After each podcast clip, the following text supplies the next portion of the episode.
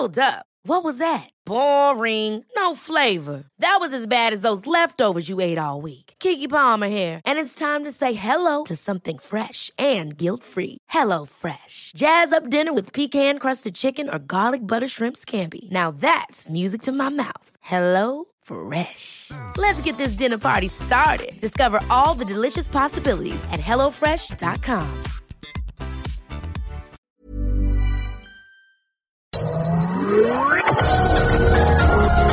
Heraldo Media Group presenta Sergio Sarmiento y Lupita Juárez. Información veraz y oportuna con un toque personal y humano. Por El Heraldo Radio, donde la H suena y ahora también se escucha.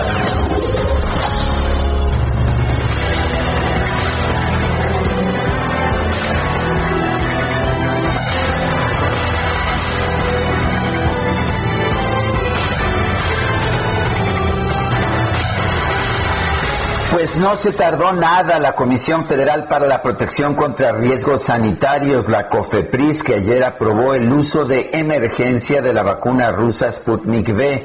Se convirtió en la tercera vacuna que es aceptada en nuestro país, según información del subsecretario de Salud Hugo López Gatel. El subsecretario señaló que COFEPRIS acaba de otorgar la autorización de uso de emergencia a la vacuna Sputnik V creada por el Centro Gamaleya de Rusia. Por lo tanto, existe ya la posibilidad de que se importe, de que sea utilizada. Esta autorización le ha sido conferida a Birmex, que tiene ya un convenio jurídicamente vinculante para representar al gobierno ruso. Esto es alentador.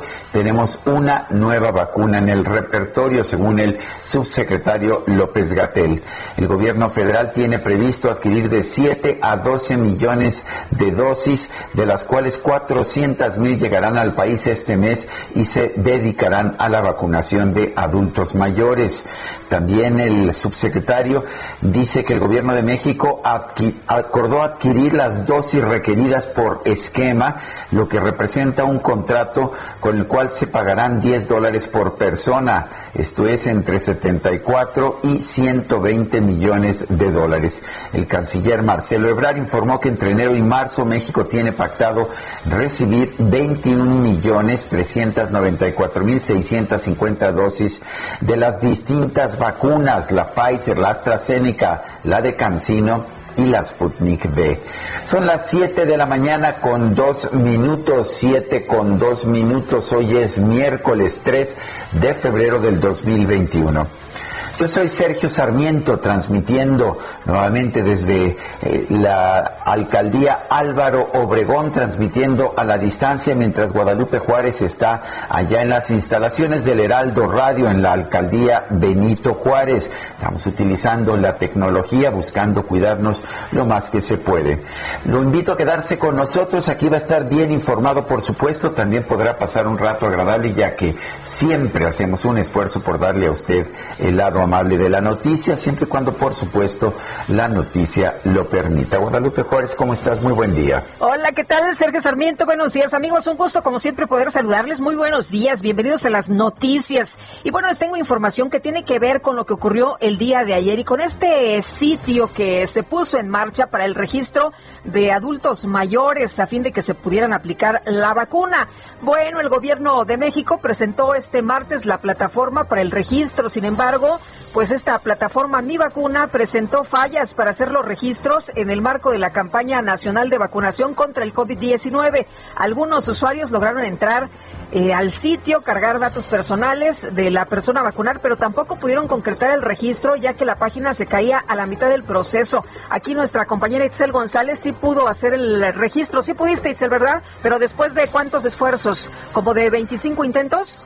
25, ¿verdad? Y pudiste registrar a dos personas más tarde. 23 intentos. Yo me rendí, ¿eh? ¿no? Sí. 25 intentos, mi querido Sergio, es lo que nos reporta Itzel González. Y... Bueno, yo me rendí, ¿eh? Yo no pude, definitivamente, sí. Pues eh, fíjate que López Gatel decía ayer o escribía en su cuenta de Twitter, tengan paciencia la plataforma. Es que, ¿sabes por qué se saturó? Porque es la importancia que da el pueblo de ah. México a vacunarse. No crees que porque hubo fallas o porque no le calcularon bien, porque ellos nunca se ah, equivocan.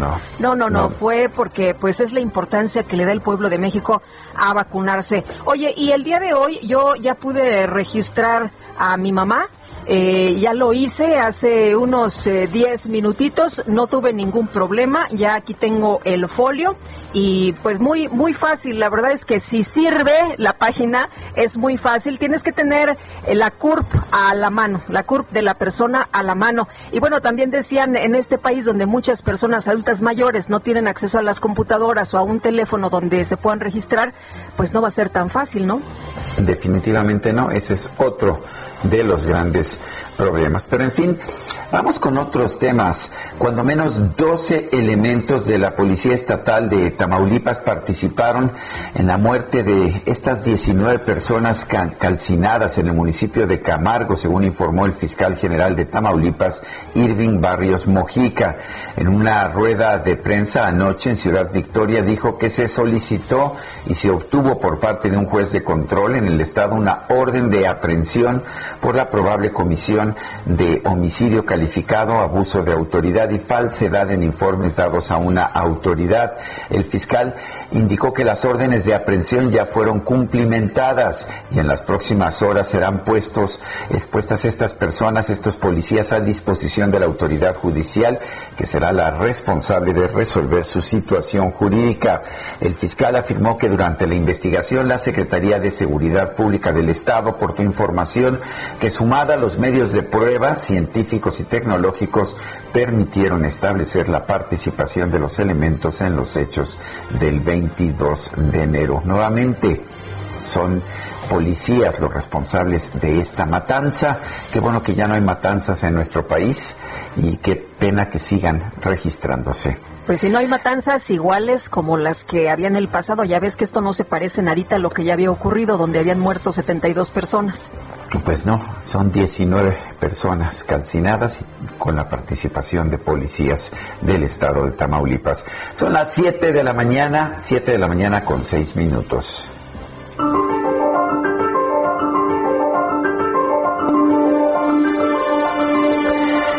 Y vamos a la frase del día. Haremos tan barata la electricidad que solo los ricos prenderán velas. Thomas Alba Edison.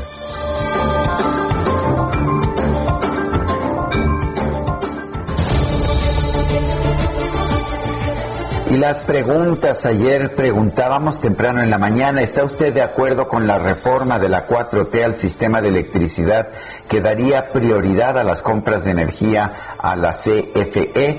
Nos dijo que sí el 8.6%, que no el 86.6%, no sabemos, 4.8%. Recibimos 6.025 votos. Esta mañana coloqué ya en mi cuenta personal de Twitter arroba Sergio Sarmiento. La siguiente pregunta, ¿echa usted de menos al presidente López Obrador en las mañaneras? Nos dice que sí, 4.6%, que no, 94.6%, quién sabe. 0.8%. En 33 minutos hemos recibido 2.005 votos. Las destacadas del Heraldo de México. chocolate paga lo que debes. Toma chocolate, paga lo que debes. Ay, toma chocolate, ¿qué crees, mi querida Excel? Ayer me tocaron unos tamalorians. ¿Qué tal? Buenos días. ¿Cómo estás? Buenos días. Lo que sí me faltó fue el chocolatito. Toma chocolate, paga lo que debes con dedicatoria a Quique, que no pagó ayer los tamales y el atole porque faltó. ¿Qué pasó? Bueno, pero no, no le estaban prendiendo el micrófono, por eso no te estaban prendiendo el micrófono, Itzel, porque no se oía nada hasta este momento. Ya sabía Quique que yo le iba a reclamar que no pagó, no pagó los tamales, no pagó el atole, por eso no me alcanzó para pagar mi encendido de micrófono. Sergio Lupita, amigos, muy buenos días, excelente miércoles 3 de febrero del 2021. Muchísima información que se publica esta mañana en el Heraldo de México, así que ¿qué les parece si comenzamos con las destacadas? Primera plana, servidores de la nación arrancan registro para las vacunas. Los datos personales del censo van a ser manejados por los servidores de la nación. Página colapsa por alta demanda. País, diputados de Morena le entran a regular las redes. Presentan una iniciativa para proteger a usuarios de las corporaciones. Ciudad de México, coordinación, vacuna para todos de acuerdo a Claudia Sheinbaum. En la primera etapa se da prioridad a los adultos de 60 años en adelante. Estados, ex edil de Chalco caen dos por crimen. Detienen a presuntos autores intelectuales del asesinato del alcalde. Orbe, plan migratorio, busca naturalizar a 9 millones. Joe Biden prioriza reunificar a familias víctimas de la tolerancia cero y restaurar el sistema de asilo. Meta Tokio 2020 Juegos con el apoyo. La justa deportiva se hará en tiempo y forma pese al COVID, asegura el comité organizador. Y finalmente, en mercados, ley del Banco de México alerta la unidad de inteligencia financiera riesgo financiero. Asegura que al obligar a Banjico a comprar dólares, se daña su autonomía. Sergio Lupita, amigos, hasta aquí las destacadas del Heraldo. Feliz miércoles. Igualmente, Itzel, muchas gracias. Muy buenos días. Son las 7 de la mañana con 10 minutos. Vamos a un resumen de la información más importante de este miércoles. Muy frío miércoles, 5 grados aquí en Álvaro Obregón y anda eh, por ahí similar en Benito Juárez. Qué bueno que no estás en Coajimalpa, mi querida Lupita. Oye, fíjate que eso pensé toda esta semana. Dije, ay, qué bueno que me tocó ir a cabina porque en Coajimalpa hace un frío de la... De, la rachifosca. Rechistosa mosca, dice. Ah, me parece muy bien. Oye, 3 grados, ¿eh? 3 grados grados esta mañana cuando salí. En Coajimalpa. Bueno, 5 grados aquí en Álvaro Obregón, pero vamos a un resumen de la información de este 3 de febrero del 2021. El subsecretario de Prevención y Promoción de la Salud, Hugo López Gatel, informó que este martes la Comisión Federal para la Protección contra Riesgos Sanitarios, la COFEPRIS, autorizó ya el uso de emergencia de la vacuna contra el coronavirus Sputnik V. COFEPRIS acaba de otorgar la autorización de uso de emergencia a la vacuna Sputnik V, creada por el Instituto, el Centro Gamaleya de Epidemiología y Microbiología de Rusia, y por lo tanto existe ya la posibilidad de que se importe y de que sea utilizada. Esta autorización le ha sido conferida a Birmex, Biológicos y Reactivos de México, SADCB, empresa pública que tiene ya desde hace un par de días un convenio jurídicamente vinculante para representar a el gobierno ruso, específicamente el Fondo Ruso uso de inversiones directas y su compañía de vacunación, Human Vaccine, para hacer este trámite. Esto es alentador. Tenemos una nueva vacuna en el repertorio. Bueno, y por otro lado, el doctor López Gatel dio a conocer que se presentó una saturación en la plataforma de registro de personas mayores de 60 años para recibir la vacuna contra el coronavirus, lo que ocasionó problemas en el sistema. Estas consultas fueron de una magnitud, de una frecuencia inusual. Se estuvieron registrando en algún momento más de 65 mil a 70 mil entradas a la plataforma por segundo, por segundo. Entonces, esto obviamente saturó el sistema. No hay ningún problema, no pasa nada porque en unos pocos días ya esta curiosidad inicial se empezará a organizar y lo que recomendamos es, por un lado, esperar, no se desespere si hoy no lo logró hacer, espérese uno o dos días, de todos modos la vacunación no va a ser esta misma semana y eso va a permitir que usted encuentre menos saturación, exactamente como las llamadas telefónicas.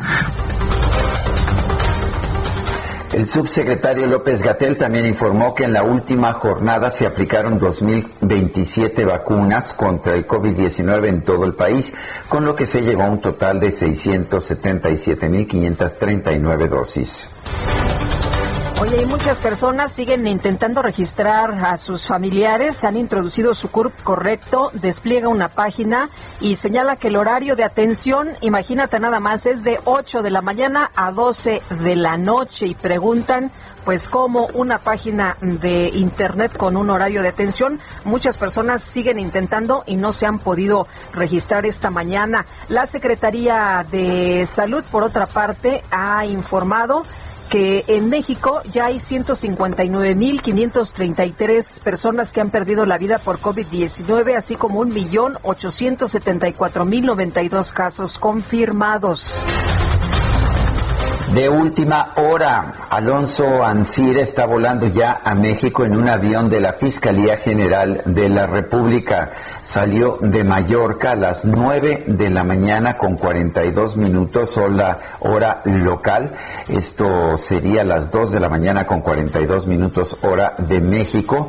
Este es un vuelo que está trasladando al empresario siderúrgico a la Ciudad de México después de que España ratificó su extradición. Encuentra en vuelo Alonso Ancira a México en estos momentos. Por otra parte, la Procuraduría Federal del Consumidor y la COFEPRIS pusieron en marcha la campaña Devuelve tu tanque por amor a la vida. Esto con el objetivo de evitar el desabasto de oxígeno medicinal durante la emergencia sanitaria. Matthew Hepburn, experto en vacunas del Departamento de Salud de la Unión Americana, destacó que este martes en México comenzaron formalmente los estudios clínicos de fase 3 de la vacuna contra el COVID-19 de la farmacéutica estadounidense Novavax. Y el coordinador de la respuesta del gobierno de Estados Unidos ante el COVID-19, Jeff Saints, eh, Science anunció que a la próxima semana van a lanzar un programa para enviar vacunas a las farmacias privadas a fin de aumentar el acceso a las dosis en Estados Unidos no distribuye el ejército? pues no, Sergio, se hace de una manera un poquito distinta. Con las redes de distribución privadas, ¿no? Sí, de forma que esto sea mucho más rápido, de que no andes inventando el hilo negro, de que ya en las distribuciones y con la gente que sabe vacunar, pues se haga mucho más fácil, mucho más rápido. La canciller de Alemania, Angela Merkel, aseguró que está abierta a que en su país se aplique la vacuna rusa contra el COVID-19 Sputnik V en caso de que sea autorizada por la Agencia Europea de Medicamentos. Académicos de la Universidad de Oxford señalaron que la vacuna contra el COVID-19 que desarrollaron con la farmacéutica AstraZeneca presenta una efectividad del 76% durante tres meses al suministrar una sola dosis, pero la eficacia mejora con la segunda aplicación. Esta madrugada la Secretaría de Seguridad Ciudadana de la Ciudad de México, así como personal de la Secretaría de Gobernación, llevaron a cabo un operativo en los reclusorios Oriente y Sur con la finalidad de ubicar objetos y sustancias no permitidas que deriven en algún ilícito dentro y fuera de las instalaciones. Esto lo informa esta madrugada Omar García Harfush, el secretario de Seguridad Ciudadana de la Ciudad de México. El fiscal general de Tamaulipas, Irving Barrios, informó que de acuerdo con las investigaciones del asesinato de 19 personas en el municipio de Camargo, por lo menos 12 policías estatales estuvieron involucrados, por lo que ya se giraron órdenes de aprehensión en su contra. Participaron al menos 12 elementos de la Policía Estatal, por lo que se solicitó y obtuvo por parte de un juez de control en el Estado orden de aprehensión en su contra por la probable comisión de los siguientes delitos. Homicidio calificado, abuso de autoridad, del desempeño de funciones administrativas y falsedad en informes dados a una autoridad. Senadoras de todas las bancadas pidieron a la Fiscalía General de Chiapas que investigue y deslinde responsabilidades por el antecedente de denuncia de agresión sexual que presentó la doctora Mariana Sánchez, quien fue hallada sin vida el pasado 28 de enero. Juez federal determinó que la Fiscalía General de la República no está obligada a admitir todas las pruebas presentadas por la actriz Kate del Castillo con las que busca acreditar que sufrió daño patrimonial por haber sido relacionada con Joaquín El Chapo Guzmán. La vicepresidenta de la Cámara de Diputados, Dolores Padierna, formalizó su registro como precandidata de Morena a la alcaldía Cuauhtémoc en la Ciudad de México. La jefa de gobierno de la Ciudad de México, Claudia Sheinbaum, aseguró su administración va a vigilar que los candidatos a puestos de elección popular no hagan uso de recursos públicos para ganar votos. Primero, eh, hay una normatividad muy estricta en cuanto a los programas sociales y las actividades institucionales. Segundo, la Contraloría tiene que estar atenta para que no se cometa ningún uso de recursos públicos para una campaña electoral. Y tercero, pues vamos a estar vigilantes y atentos a lo que plantee la ciudadanía para convertirnos también pues en observadores electorales y que no se cometa ningún ilícito. La doctora Sheinbaum también aseguró una de las metas de su administración, aseguró que una de las metas de su administración es dar una larga vida a las 12 líneas del metro, por lo que trabaja con la Comisión Federal de Electricidad en el plan maestro de mantenimiento mayor y mejora sustantiva y modernización de las estaciones. Y el gobernador de Tabasco, Adán Augusto López, anunció que su administración llegó a un acuerdo con la Comisión Federal de Electricidad. Escuche usted. Pues no sé de qué privilegios gozan o si esto es bueno, pero pues van a condonar los adeudos de los consumidores domésticos de la entidad.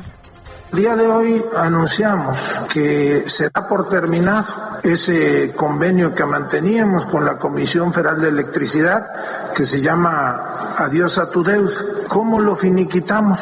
Bueno, pues a partir de hoy desaparece el adeudo histórico de manera total, sin condiciones, de los consumidores domésticos tabasqueños y con la Comisión Federal de Electricidad. Bueno, ¿quién dice que no vale la pena dejar de pagar la electricidad? Solo que pues a los demás nos cortarían la electricidad, a estos señores les siguieron dando la electricidad y después les perdonan el adeudo. Oye, no está pero mal. ¿quién va a pagar? ¿Quién va a pagar estos platos Ah, pues rotos? nosotros, nosotros los, el resto de los consumidores, recordemos que esto fue político porque era por protestas en contra de los fraudes electorales en contra de Andrés Manuel López Obrador, quien pues pedía que la gente dejara de pagar la electricidad. La bancada de Morena en San Lázaro estableció como su prioridad aprobar las reformas a la ley de la industria eléctrica y la regulación de la subcontratación en el mes de febrero. Y el PRD en la Cámara Baja pidió que la reforma a la ley de la industria eléctrica enviada por el Ejecutivo sea analizada a través de Parlamento abierto.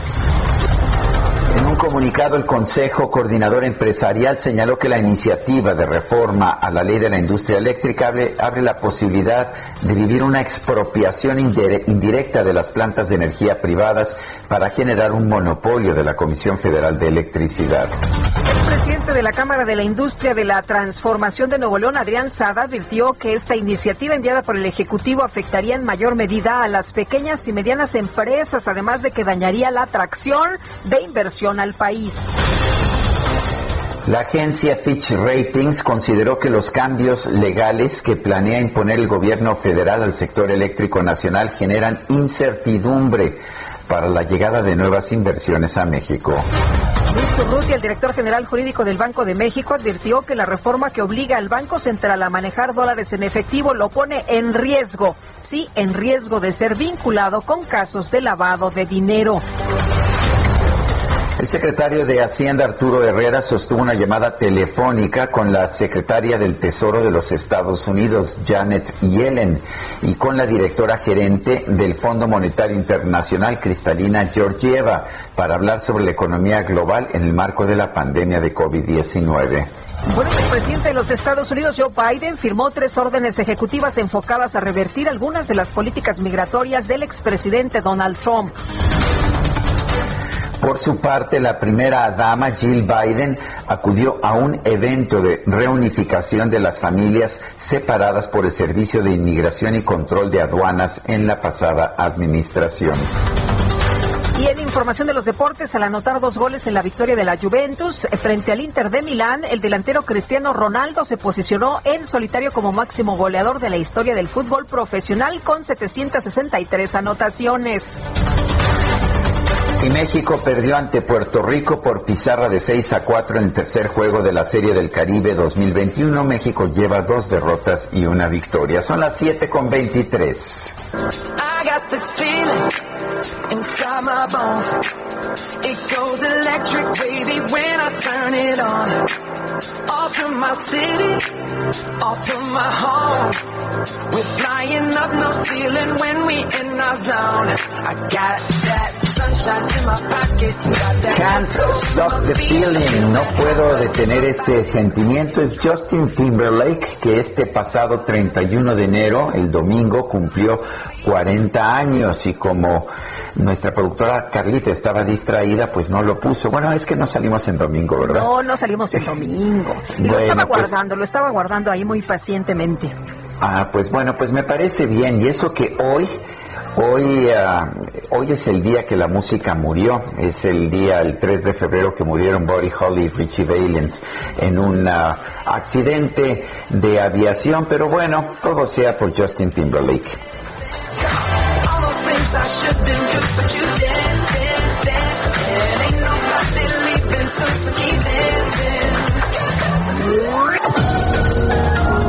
Sergio Sarmiento y Lupita Juárez quieren conocer tu opinión, tus comentarios o simplemente envía un saludo para ser más cálida esta mañana. Envía tus mensajes al WhatsApp 5520 109647.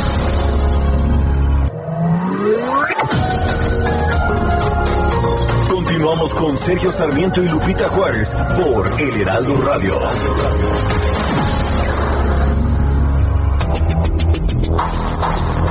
Un día como hoy, en 1939, se fundó el Instituto Nacional de Antropología e Historia por mandato del presidente Lázaro Cárdenas del Río con el propósito de convertirse en la institución dedicada a la investigación, preservación, protección y difusión del patrimonio arqueológico, antropológico e histórico de México. En la actualidad, el INA es responsable de alrededor de 110.000 monumentos históricos, construidos entre los siglos XVI y XIX, y de 29.000 sitios arqueológicos descubiertos hasta la fecha en el país. De esta enorme cantidad, solo 180 sitios están abiertos al público.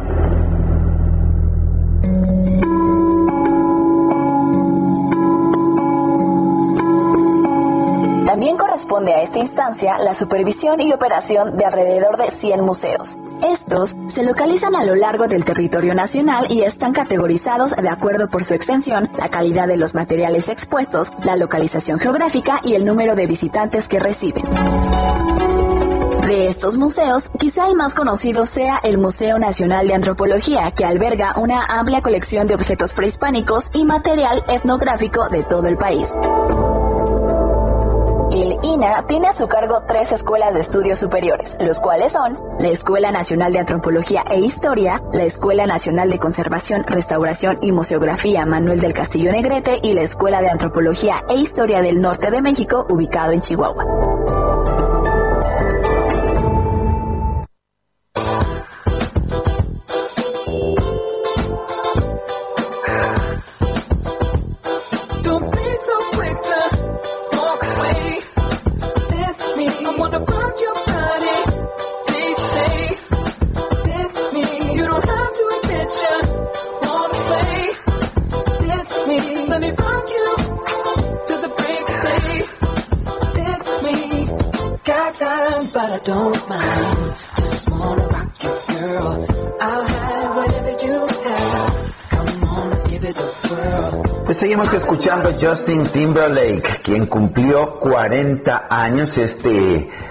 pasado 31 de enero, el domingo.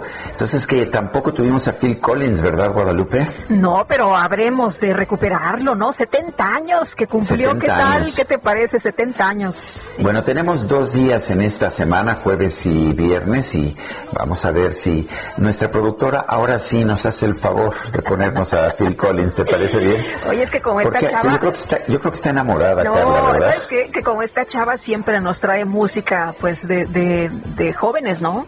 Ah, sí, y Phil Collins ya no está tan joven, pero Justin sí. el Justin 40 años, así que como que de repente dice, bueno, a ver, música de chavos. Como, como decía una amiga, 40 años, pero todavía está apetitoso. bueno, son las 7 de la mañana. Muy, muy. muy, muy. Sí. Oye, bueno, muy mucho, como dicen por ahí. Oye, en mi tierra dicen bien muchote. Ah, no, bueno, pues es que allá en Zacatecas hacen lo que quieren con el idioma. A ver, continúa con la... Tenemos llamadas, mensajes de nuestro público. Muchos mensajes. Mira, eh, tengo este Sergio que dice, muy buenos días Lupita y Sergio, le saluda Amelia Mendoza. Quisiera saber si ustedes me pueden decir qué hacer. Me urge la credencial de lector para hacer trámites y no hay citas ni remotamente cerca, es lo que nos está diciendo. Ella vive en Xochimilco y pues resulta que no hay fecha Muchas, gracias, Dios los bendiga. De hecho, eh, el día de hoy en el periódico El Heraldo hay una nota bien importante sobre pues otra fila, ¿no? Ahora para la credencial del INE y hay personas que hasta 10 horas tuvieron que esperar para los que querían obtener su credencial de lector en los módulos de atención, en los módulos que se han estado llenando hasta 14 horas han tenido que esperar quienes buscan una nueva identificación. El INE ha señalado que con la vigencia 2019-2020, tu INE 2019-2020, puedes votar el 6 de junio en las elecciones, pero pues muchas veces... Si la perdiste, a ver, si la perdiste, pero además recordemos que la gente no usa la credencial para votar, usa la credencial para todo. Como nos dice doña Amelia Mendoza, no quiere hacer otras cosas, quiere hacer otros trámites y no se la van a aceptar si está vencida, ¿no? Bueno, y otro punto también, si vamos en estas cosas, por favor, al SAT, al sistema de administración tributaria, no hay firmas electrónicas, no están dando citas para firmas electrónicas, es una pesadilla y están impidiendo a la gente que pueda trabajar. Esto es absolutamente inhumano y más en un tiempo como el que estamos viviendo en estos momentos. Oye, Daniel García dice, lo que sí sabemos es que este gobierno tiene curvas de aprendizaje que más bien son rectas, eternas, son dice, son pésimos para modificar medidas que no funcionan. Bueno, vamos Vamos con información. Cuando menos 12 elementos de la Policía Estatal de Tamaulipas participaron en la matanza de Camargo. Esto lo informa la Fiscalía de Justicia del Estado. Carlos Juárez, adelante con tu información. Hola, ¿qué tal, Sergio Lupita? Un gusto saludarlos esta mañana. Así es, durante la noche del día de ayer se dio una rueda de prensa donde se confirmó que dos elementos de la Policía Estatal, así como de un grupo especial, fueron detenidos por su probable participación en los hechos del pasado 22 de enero, donde 19 personas fueron ejecutadas y después calcinadas en un paraje de Santa Anita, allá en el municipio de Camargo, muy cerca de los límites con el estado de Nuevo León y claro, con la frontera de Estados Unidos. Expuso que un juez de control emitió una orden de aprehensión en contra de estos servidores públicos por varios delitos, entre ellos el de homicidio calificado, además de abuso de autoridad, mal desempeño de funciones administrativas y falsedad de informes dado a una autoridad. Explicó que la participación de las fuerzas eh, estatales que cobra una fuerza debido a que eh, también se cree que fue manipulada la escena del crimen y es que Sergio Lupita en el lugar había una camioneta pick-up eh, silbrado, lo cual presentaba 113 impactos de balas, sin embargo no había los casquillos de los eh, impactos o de los balazos que debieron haber estado en el lugar. Barrios Mujica dio a conocer que las investigaciones han permitido conocer la identidad de cuatro personas, entre ellas dos migrantes guatemaltecos. Hay que señalar que por el momento también se investigan otras líneas, como lo viene siendo la participación de grupos delictivos y es que también había otras camionetas con migrantes de Guatemala y El Salvador que sí lograron llegar a Estados Unidos pero que también eran protegidos por hombres armados y que bueno eh, se les estaban brindando seguridad. Sin embargo hasta el momento se desconocen los motivos por qué estas 19 personas fueron asesinadas ahí en Santa Anita Camargo. Sergio Lupita es la información pues Carlos Juárez eh, no conocemos los motivos, pero es realmente una salvajada lo que lo que hemos visto. En fin, un fuerte abrazo, Carlos. Gracias por la información. Estamos al pendiente con los detalles. Gracias, Carlos. Buenos días. Y la COFEPRIS autorizó el uso de emergencia de la vacuna rusa contra la COVID-19 Sputnik B, de la cual México espera un primer lote de 200 mil dosis para esta semana. Esto lo que informó el subsecretario Hugo López Gatel en su conferencia de prensa de ayer. Y Gerardo Suárez, nos tienes todos los detalles. Cuéntanos qué tal. Buenos días. Muy buenos días, Sergio y Lupita. La Comisión Federal para la Protección contra Riesgos Sanitarios, la COFEPRIS, autorizó el uso de emergencia de la vacuna rusa Sputnik B contra el COVID-19. anoche, al término de la conferencia sobre COVID-19, el subsecretario Hugo López Gatel dio a conocer esta aprobación del organismo regulador y con la cual ya se puede importar y aplicar esta vacuna Sputnik B. La aprobación de uso de emergencia se otorgó a la empresa pública Birmex que hizo la solicitud para esta autorización y que le fue otorgado en representación del Fondo Ruso de Inversión Directa, que es eh, la entidad que coordina esta vacuna. el subsecretario Hugo López Gatel explicó que ahora el compromiso es que Rusia firme el contrato que ya había firmado el gobierno mexicano para la compra de las vacunas Sputnik V este contrato será enviado a Rusia o ya habrá sido enviado a Rusia para que sea firmado por el, por, por el gobierno de aquel país. Y el compromiso sería que en muy pocos días, todavía no se especificó cuándo, pero el subsecretario López de Atel dijo que en muy pocos días ya se estaría enviando el primer embarque que consiste en 400 mil dosis y como a cada persona se le deben aplicar dos dosis, pues eh, es un embarque de 200 mil esquemas para igual número de personas. La autorización también se otorgó pues ayer mismo cuando se dio a conocer que esta vacuna Sputnik B tiene una eficacia de 91.6% en los resultados preliminares del ensayo clínico de fase 3. Este es el reporte. Muy bien, pues muchas gracias por la información, Gerardo. Buenos días. Hasta luego, muy buenos días, Sergio. Bueno, y según el, subsecretario Hugo López Gatel, ya COFEPRIS, ya COFEPRIS eh, está autorizando el uso de la vacuna Sputnik V. Vamos a conversar con la doctora Susana López Charretón, investigadora del Instituto de Biotecnología de la UNAM. Doctora López Charretón, ¿cómo está? Buenos días. Hola, buenos días, muy bien, gracias. Ha, habido, ha habido sospechosismo, para, para, utilizar este término tan en boga en política, sobre la vacuna Sputnik V, pero vemos que ya se han reportado en la revista The Lancet los resultados de fase 3. ¿Qué tanta certeza podemos tener sobre esta vacuna? Sí, eh, el, sospechosismo vino a, a costa de que no había todavía los reportes científicos que avalan a cada uno de estos ensayos eh, de vacuna y el, el hecho de que haya aparecido ayer en la revista Lancet esta publicación pues ya deja tranquilas a las personas que estaban eh, sospechando de esto. La revista Lancet es una de las mejores revistas médicas en el mundo, tiene un, un, altísimo impacto científico y es, eh, la, la publicación está muy bien. Tiene además un comentario por dos virólogos expertos en la materia, así es que yo creo que esto nos puede tranquilizar el sospechosismo por lo pronto. Eh, doctora, ¿cómo se hace eh, justamente una, o cómo se da un reporte después de que se experimentó en 20 mil voluntarios? ¿Esto es uh, adecuado? ¿Cómo se determina el número de voluntarios para saber que esto sí va a ser seguro y eficaz? En las fases clínicas 3 eh, involucran decenas de miles de personas digamos que pueden ser 20 mil, 30 mil, 40 mil, y en esos grupos hay un grupo eh, que dentro de eso, ese número de personas hay un grupo placebo al que no se le pone la vacuna, sino algo, una solución salina, y un grupo vacuna. Ni las personas que vacunan ni los vacunados se saben quién es quién, es doble ciego.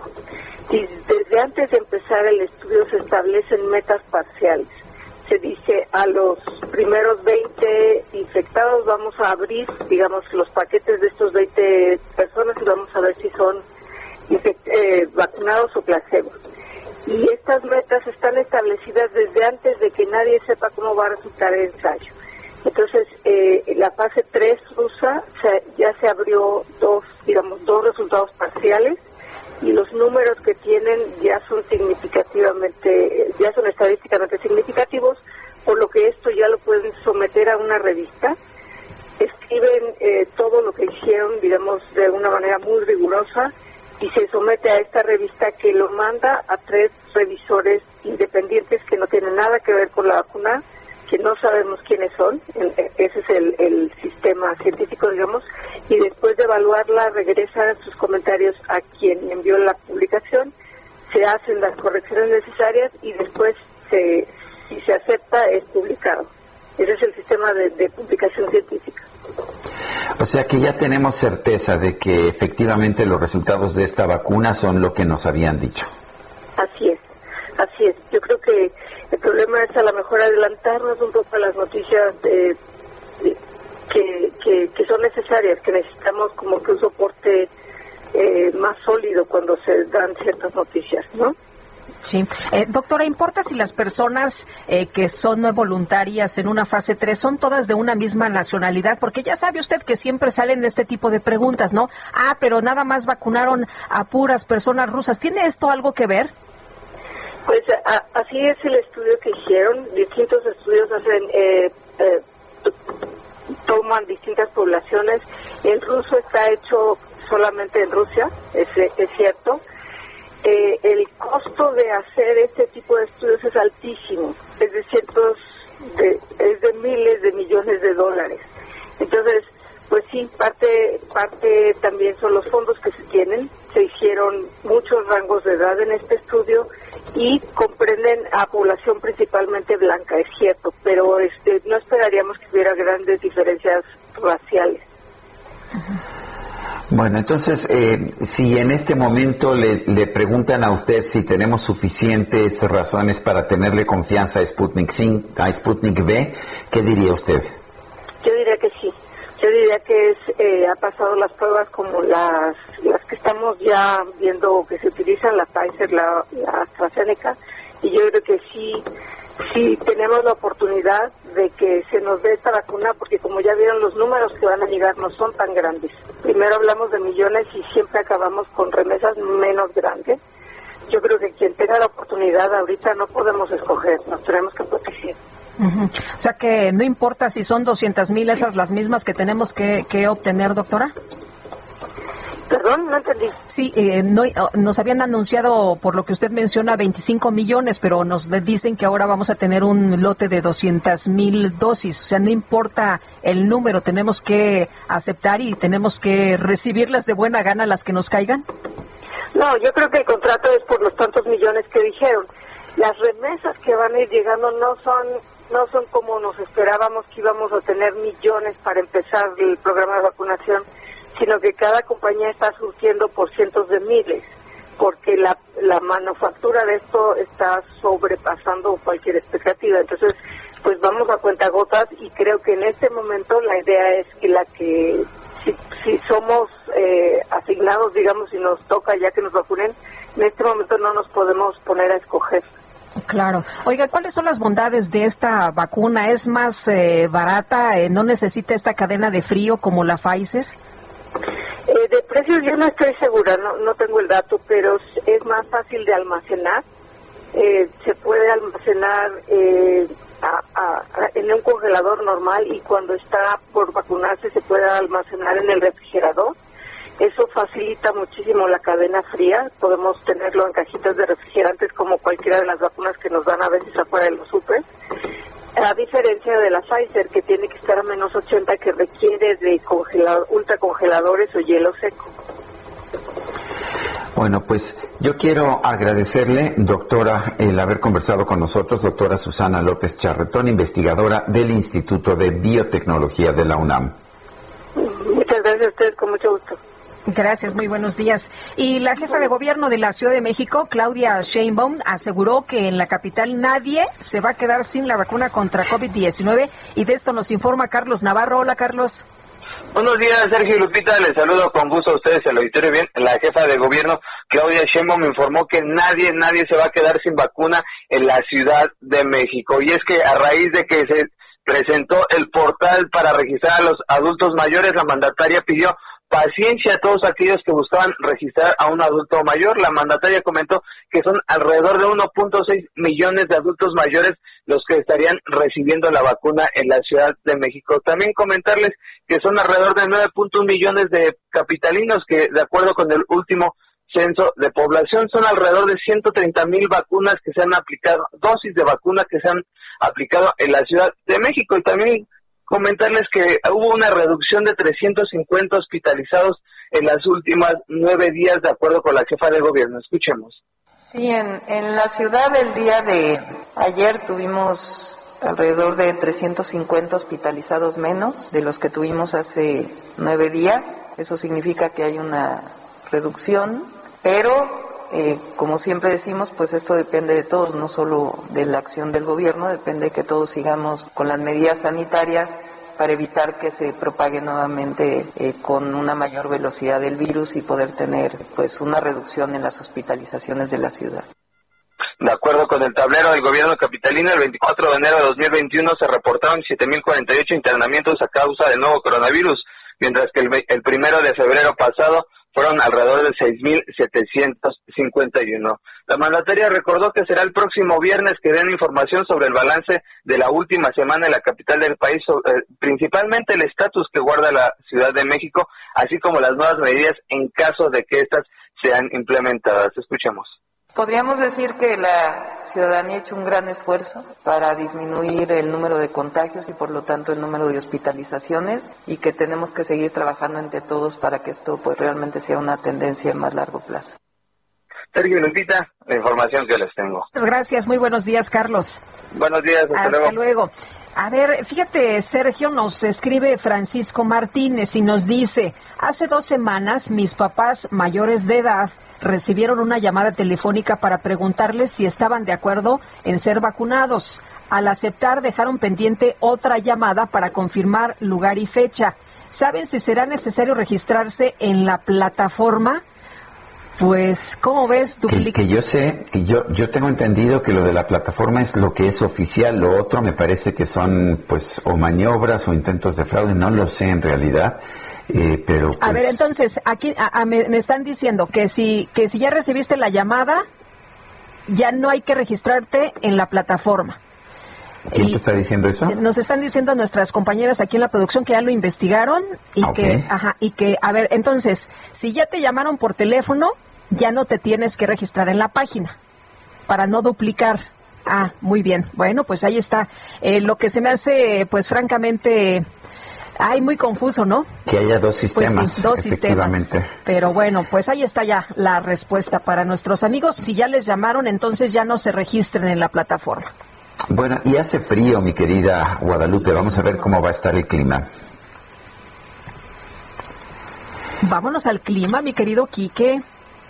Aram Nava, meteorólogo del Servicio Meteorológico Nacional de la Conagua, cuéntanos cómo vamos a estar de clima.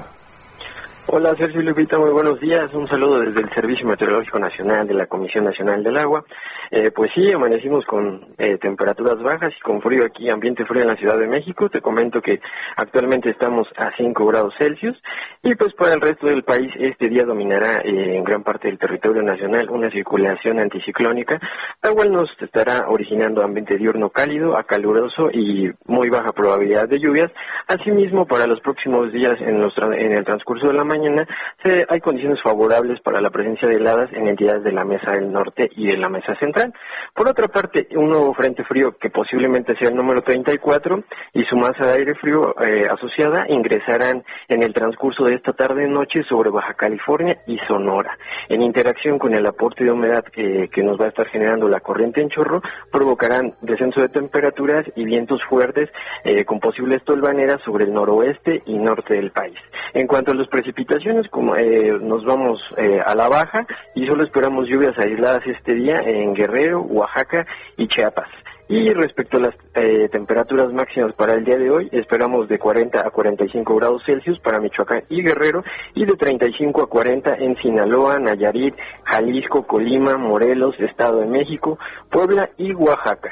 Finalmente, para la Ciudad de México dominará eh, cielo despejado la mayor parte del día y estaremos alcanzando una temperatura máxima que oscilará entre los 24 y 26 grados Celsius. Reporto desde el Servicio Meteorológico Nacional de la Comisión Nacional del Agua, Aram. Aram, gracias por esta información. A ustedes, que tengan buen día, hasta luego. Gracias, hasta luego. Y vámonos con Alan Rodríguez desde Reforma. Sergio Lupita, muy buenos días. Yo me encuentro en estos momentos al cruce con Palmas, esto con dirección hacia la zona de Santa Fe, donde se registró la volcadura de un vehículo particular, el cual circulaba con exceso de velocidad. En este punto ya arribaron el personal de bomberos de la Ciudad de México, así como policía capitalina, quienes están auxiliando a las víctimas de este accidente, quienes afortunadamente no han registrado lesiones mayores únicamente se registra la afectación en toda esta zona desde el bosque de Chapultepec y afecta a todas las personas que se dirigen hacia el poniente de la capital. Por lo pronto es el reporte. Muy bien, muchas gracias, Alan. Muy buen día, estamos al pendiente. Son las 7 de la mañana con 53 minutos. Queremos escuchar sus opiniones, sus posiciones, sus comentarios. Mándenos un audio de voz o un mensaje de texto a nuestro número de WhatsApp. Es el 55 20 10 96 47. Repito, 55 20 10 96 47. Guadalupe Juárez y Sergio Sarmiento estamos en el Heraldo Radio. Regresamos con mucha más información en un momento más.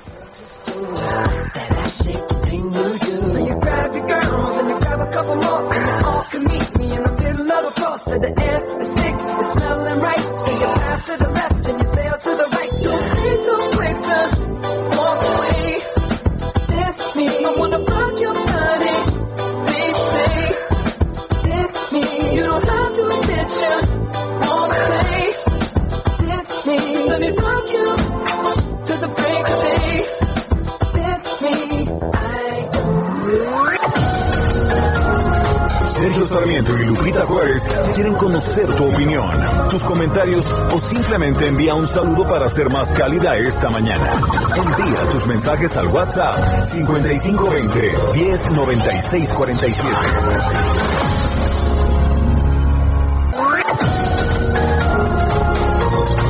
Con Sergio Sarmiento y Lupita Juárez por El Heraldo Radio.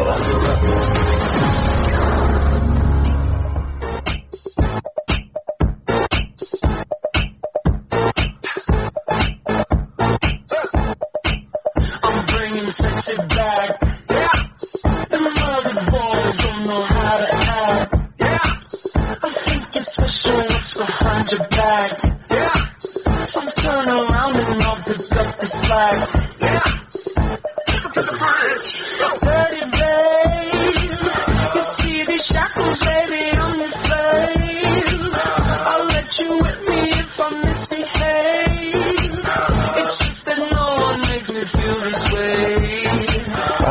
sexy back, nos dice Justin Timberlake, dice, estoy trayendo lo sexy de regreso, sí, porque los otros chavos no saben cómo actuar. Pues parece que Justin sí sabe cómo actuar, ¿no es así, Lupita? Yo digo que sí, y ¿sabes qué? Baila este chavo, qué bárbaro. Espectacular, sí, hay que reconocerlo. espectacular. Me encanta.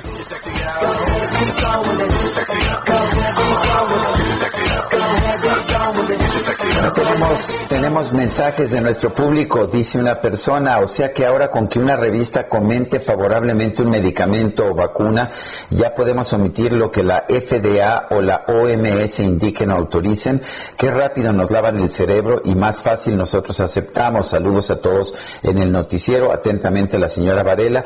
La verdad es que lo que buscamos en una vacuna es que esté avalada, esté avalada con estudios clínicos, lo que nos dice The Lancet es que la vacuna sí sí está avalada por estudios clínicos, es la primera indicación que tenemos en este sentido y pues a mí sí, la verdad es que me da confianza, Pues sí. por supuesto.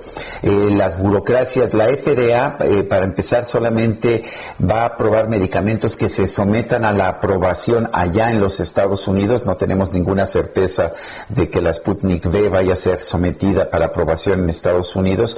Y la Organización Mundial de la Salud lo único que hace es recabar las opiniones precisamente de este tipo de revistas especializadas como The Lancet. De manera que, pues a mí sí me lavan el cerebro. Si yo tengo evidencia científica, eh, sí estoy de acuerdo en utilizar una vacuna. Si no hay esa evidencia científica, pues entonces no, no la Y, acepto. y eso es en lo que nos tenemos que fijar, ¿no? En la evidencia Claro. científica, en lo que digan los especialistas, no en otros temas como los políticos.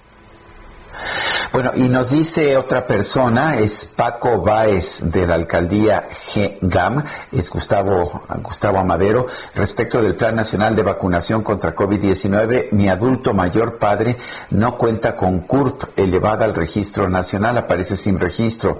La autoridad administrativa ya contempló ese caso y en su defecto, ¿cuál es la instrucción? Les escribe con mucho cariño su servidor Paco Báez. La verdad es que no sé qué habría que hacer, yo creo que todos Hay, los... hay un espacio donde dice que si no tienes CURP, que no te preocupes, me parece que ellos te mandan la información.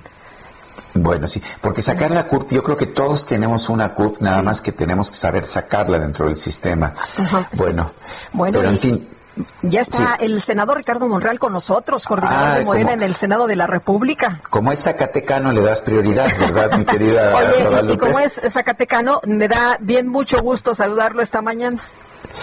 Bueno, muy bien. Ricardo Monreal, ¿cómo estás? Gracias, Sergio. Buenos Oye, días. los zacatecanos están tomando control del país, ¿eh? De los medios y de las redes sociales y del Senado, en fin. No, no sé qué hacer sobre ese es, tema. es un viejo reclamo de los zacatecanos que durante muchas décadas y siglos no se figuró en la política en muchas partes o se figuró deficientemente. Pero ahora Lupita nos eh, hace el honor de ser una extraordinaria periodista. Le escuchamos junto contigo y así como ella hay gente de la cultura, de la ciencia que ahora está destacando de Zacatecas, lo que nos alegra bastante. Así es de que eh, ojalá y pueda sacar adelante sus hombres y mujeres nuestro estado en el país y puedan brillar para el bien de la patria.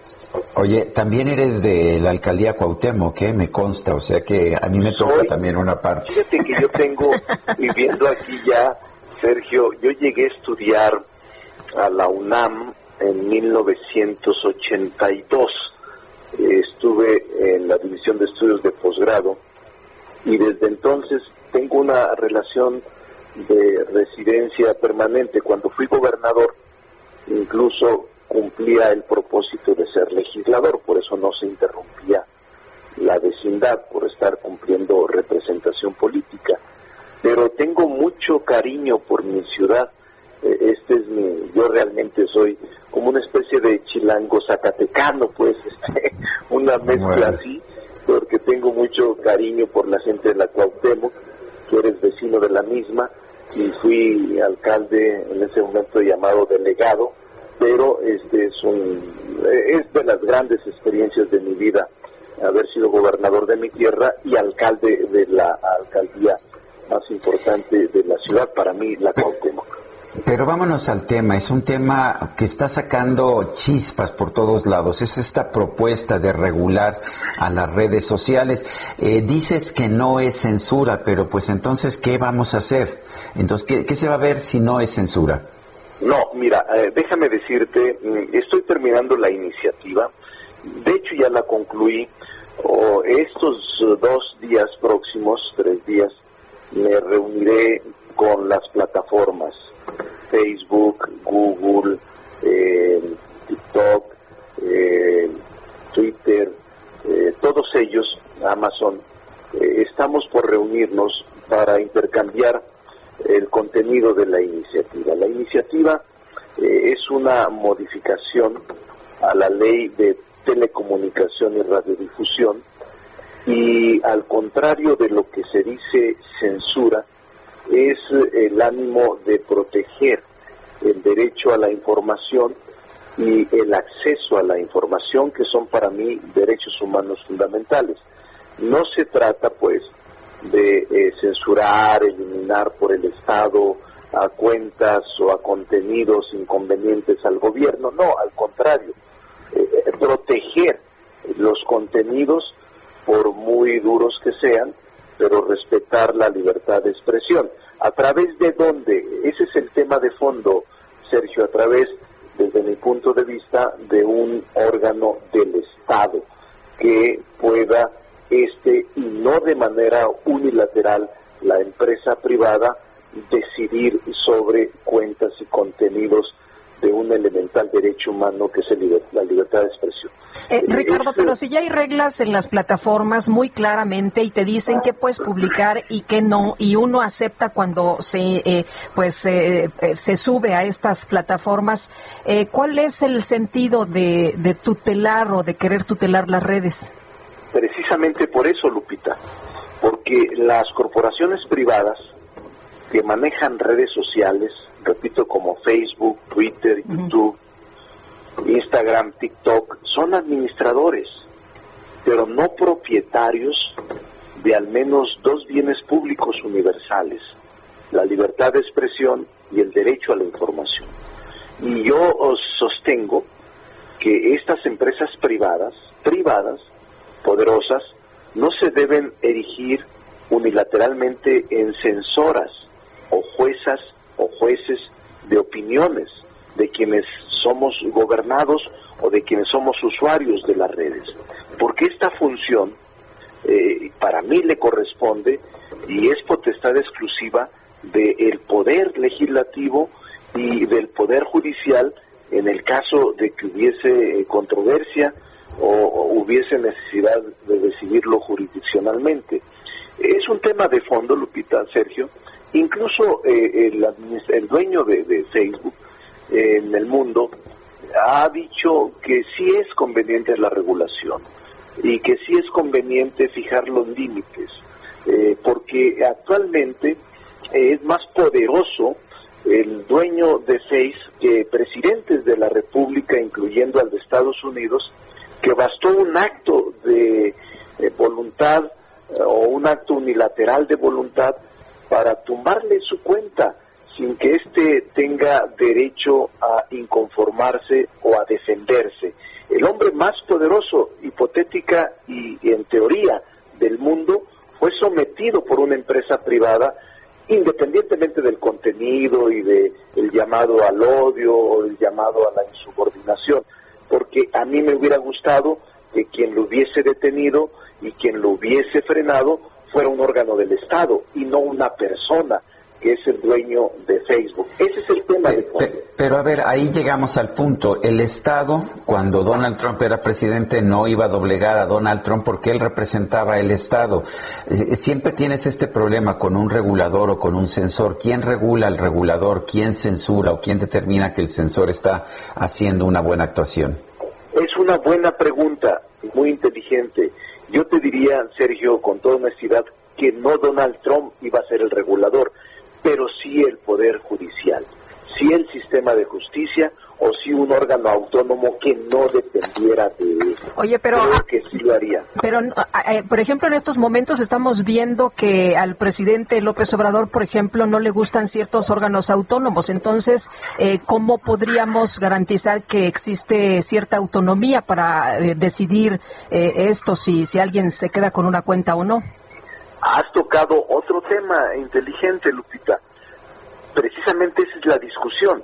Si el presidente de la República ha expresado públicamente su no coincidencia con los órganos autónomos, pues es su derecho, pero el poder legislativo no ha tomado ninguna decisión de eliminarlos ni de fusionarlos y creo que va a ser un debate muy profundo pero finalmente no se ha decidido. Hay un órgano autónomo que tiene facultades y funciones de acuerdo con la Constitución, aun cuando el presidente pueda diferir de su función y de su acción. Por eso hay que confiar en los órganos autónomos. Yo soy de los que confía y creo que no podríamos generalizarlos. Por ejemplo, eh, la Comisión Nacional de Derechos Humanos, la UNAM, que son órganos autónomos, el propio IFT, que está vinculado con el TEMEC en materia de telecomunicación y radiodifusión, y otros más, tendrían que ser eh, revalorados con mucha seriedad desde el punto de vista constitucional y legislativo, aun cuando la opinión del presidente, y incluso puede enviar iniciativa sobre los temas, aun cuando su opinión no sea favorable a ellos. Pero este es el régimen democrático y ese es el equilibrio entre los poderes. Yo no podría garantizar que se vaya a aprobar en este momento la eliminación de todos los órganos autónomos. Creo que no sería conveniente generalizarlos y por eso yo creo que sí es correcto regular el uso de las redes para garantizar eh, la libertad de expresión. Y es que la gente, Lupita y Sergio, lamentablemente eh, en las redes se están confundiendo diciendo que regulación es igual a censura y eso no es así. Por eso es que explico, trato de explicar detalladamente el contenido de la iniciativa, que no la he presentado formalmente, por cierto, sino que lo haré en los ¿Qué medidas? A ver, no tienes que adelantar la iniciativa, imagino que va a estar llena de detalles y podremos discutir eh, los particulares una vez que ya esté, pero ¿qué tipo de medidas podría recomendar que no fueran censura, pero sí fueran regulación y que, y que, como dices tú, garantizaran la libertad de expresión. ¿Hubieras tú, por ejemplo, en el caso de Donald Trump, garantizado que no lo censuraran Twitter y Facebook? Mira, ese es un buen ejemplo. ¿Qué medidas? Eh, eh, yo he señalado en algunas entrevistas algunas pinceladas de la iniciativa, eh, como por ejemplo se tendrían que otorgar nuevas facultades o más facultades al órgano regulador que en este caso es el IFT. Eh, en ese sentido, yo te diría que en el caso de Donald Trump, ¿qué pasaría hipotéticamente si hubiese existido un órgano autónomo como el que planteo? En el caso de que el presidente, el que sea, eh, estuviese llamando a la incitación o a la toma de instituciones o actos ilegales, en ese mismo momento que surge y que sale la publicación, se debería acudir a este órgano autónomo que es constitucionalmente electo y designado por el Poder Legislativo y a los minutos o a las horas actúa el, órgano autónomo para decirle al señor Trump, señor Trump, su cuenta está en este sentido y por tanto le pedimos que la baje o nosotros vamos a bajarla. Ese es el tema de la autoridad.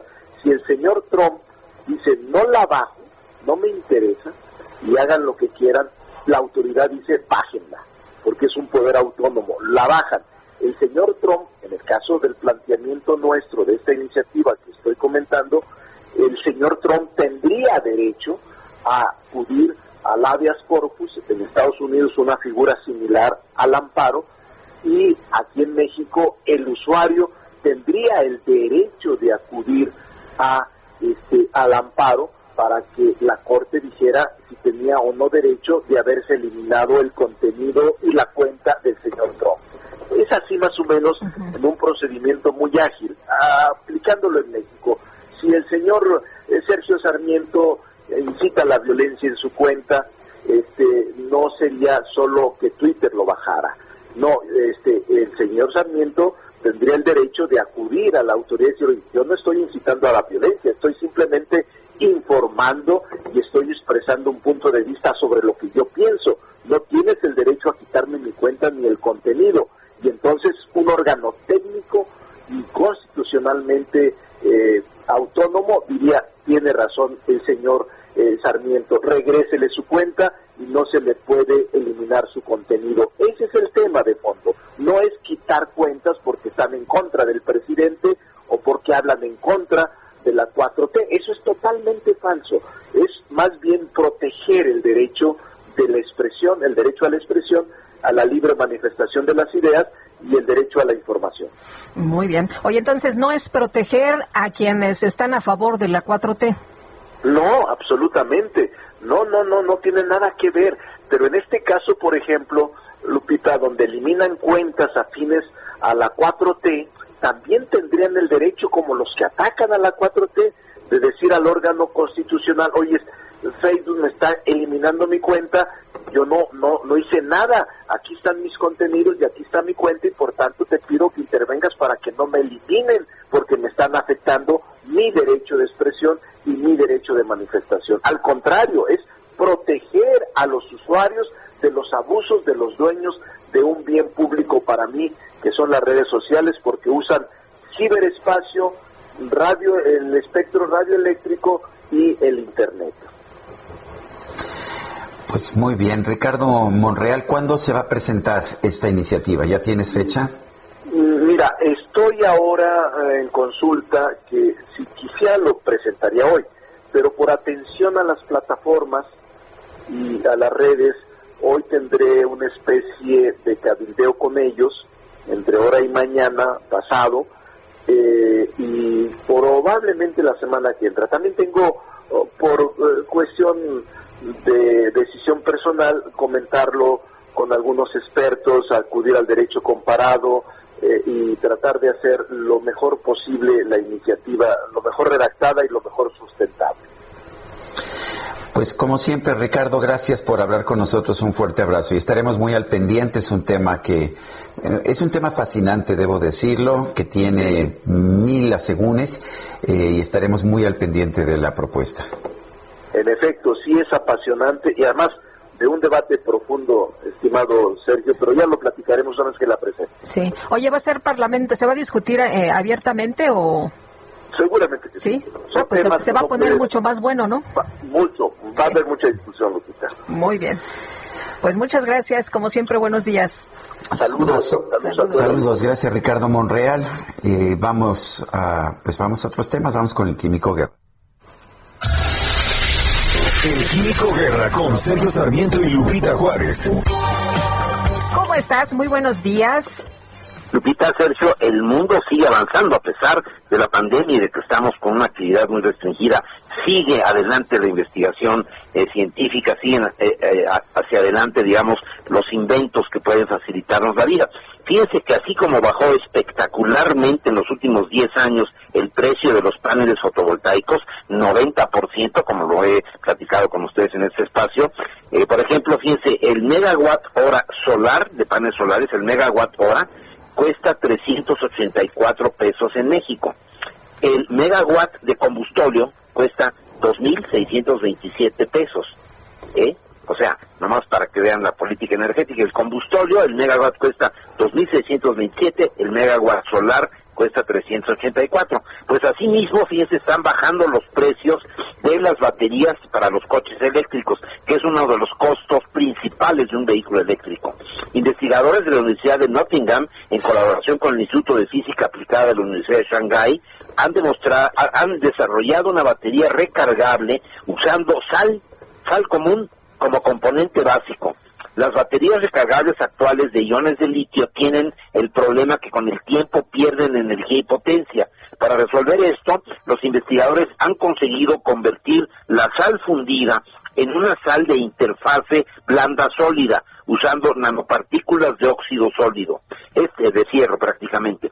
Este electrolito cuasi sólido es adecuado para las baterías de metal aire lograron construir estos investigadores una red de partículas de óxido sólido conectadas de forma flexible que actúan como una barrera estructural que bloquea los electrolíticos, los electrolitos de sal fundida al tiempo que les permite conducir la electricidad de forma segura.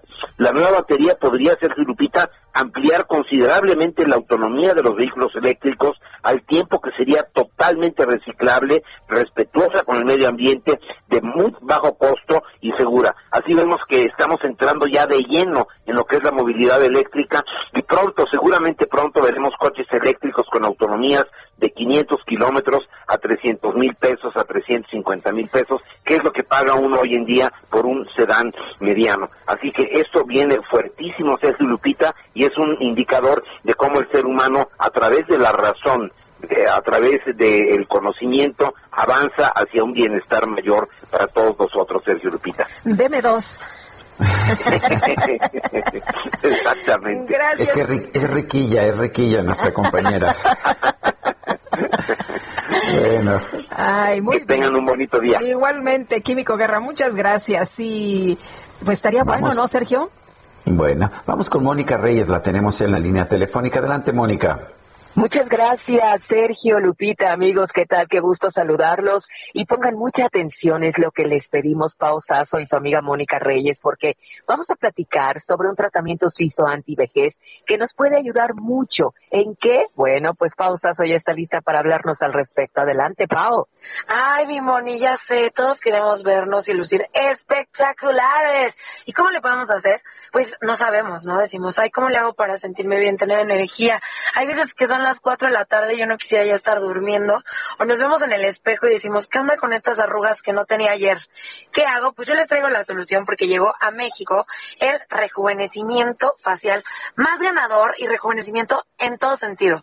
Ustedes van a rejuvenecer de adentro hacia afuera con esta potente bomba de antioxidantes que les va a hacer sentir de maravilla porque ¿qué va a pasar, mi monito? Tu organismo va a funcionar al 100%, tu sangre va a estar más limpia, todo va a funcionar al millón. Así que los invito a que marquen al 800 mil, mi money, 800 mil, porque si usted marca en este momento, les vamos a regalar este maravilloso tratamiento de Suiza a México llegó y es gratis para usted marcando en este momento, 800 mil, mi money, porque queremos consentirlos a todos. Estamos en el mes del amor y la amistad y queremos que usted se sienta ganadora. Así que llame al 800 mil, porque marcando en este momento, se va a llevar este maravilloso tratamiento completamente gratis. Solamente tiene que cubrir los gastos de manejo y envío. Así que los invito a que marquen si usted quiere lucir mucho más joven, decirle bye bye a las manchas, a las arrugas y sentirse como quinceañera, Moni. Sentirse y verse como una. ¿Cómo ves, mi Moni? Bien. Muy, muy bien. Pues a marcar amigos. Es totalmente gratis, solo pagando gastos de manejo y envío. Hay que aprovechar esta oportunidad. Gracias, Pau. Bye, Moni. Gracias a ti. Regresamos, Sergio, Lupita. Gracias. Gracias, Mónica. A las 8 de la mañana con 24 minutos, Guadalupe Juárez y Sergio Sarmiento estamos en el Heraldo Radio. Regresamos en un momento más.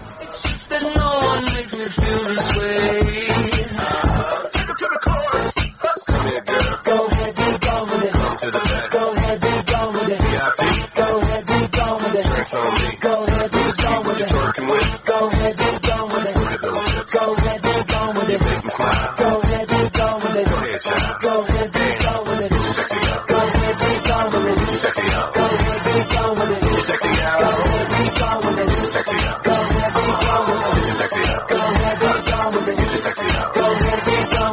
Sexy it. Get your sexy sexy Sergio Sarmiento y Lupita Juárez quieren conocer tu opinión, tus comentarios o simplemente envía un saludo para ser más cálida esta mañana. Envía tus mensajes al WhatsApp 5520 109647.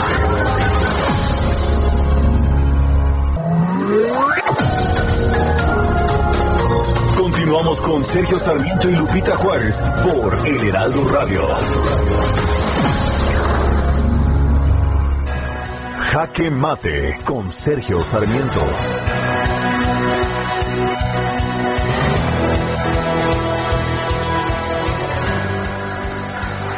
La vacunación es uno de los grandes retos que está enfrentando el sistema de salud de nuestro país y lo que deberíamos estar haciendo es lo que están haciendo otros países del mundo, por ejemplo Estados Unidos que en su operación Warp Speed ha logrado conjuntar un enorme esfuerzo del Departamento de Salud, del Centro de Control de Enfermedades, del Departamento de Defensa, pero también de las mayores distribuidoras de medicamentos privadas del país, así como de cadenas de farmacias y distribuidoras al punto final de medicamentos. Un esfuerzo público y privado como el que se está haciendo en Estados Unidos es el que ha permitido que ya cerca de 20 millones de personas hayan podido vacunarse allá en los Estados Unidos, mientras que en México la cifra es inferior a 700 mil.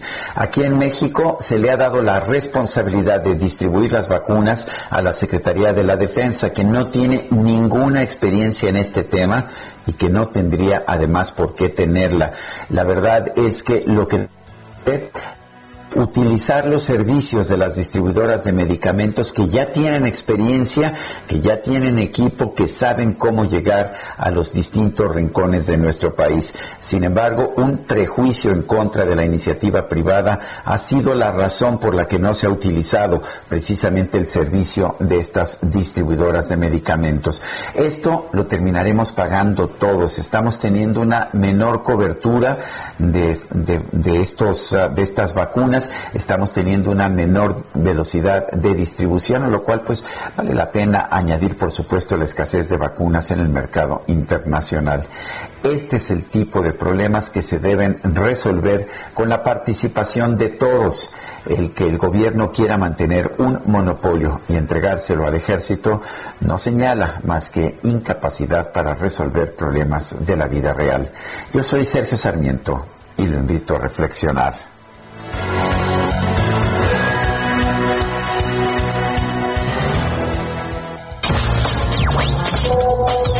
Buenos días, Sergio Lupita. Habla Guillermo Alba. En mi familia somos tres adultos mayores, los cuales recibimos la famosa llamada de gente del bienestar. Y en cada caso dijimos que no nos íbamos a vacunar, dado que en ese momento todavía no había una información clara sobre qué vacunas iban a utilizar. Ahora, ya con la información que han dado, sobre todo la de la revista Lancet, no queda más remedio que utilizar dicha vacuna. Así que tendremos que registrarnos. Que tengan buen día. Como ven este asunto. Reporte Metro con Palmira Silva. ¿Estás? Buenos días. Hola, muy buenos días, Lupita, Sergio. Un saludo a tu auditorio. A esta hora registramos afluencia alta y un intervalo de paso entre trenes de cuatro minutos aproximadamente. Por otro lado, las líneas 1, 3, 4, 5 y 6 ofrecen servicio con un intervalo aproximado de 5 a 8 minutos. Les recordamos que, que como alternativas de transporte, unidades emergentes brindan servicio al exterior de las líneas 1, 2 y 3 y les recordamos planificar su viaje y anticipar su salida. De ser necesario salir, exhortamos a nuestros usuarios a continuar extremando medidas de prevención como el uso de cubrebocas y gel antibacterial al viajar en todos los sistemas de transporte. Esta es la información por el momento. Que tengan un excelente miércoles. Muchas gracias. Igualmente, Palmira. Gracias a ustedes. Hasta luego. El presidente de la República, Andrés Manuel López Obrador, envió este lunes, primero de febrero, una iniciativa preferente en materia de la industria eléctrica nacional. El que sea preferente significa que el Congreso tendrá que darle prioridad en sus consideraciones y de hecho ya la bancada de Morena ha dicho que lo va a hacer. Eh, pero hay muchas preocupaciones acerca de esta iniciativa.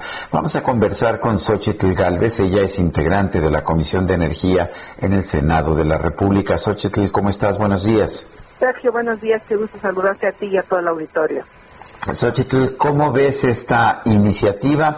Por lo pronto hemos visto gran preocupación en el sector privado. Mira, pues yo me sumo a la preocupación.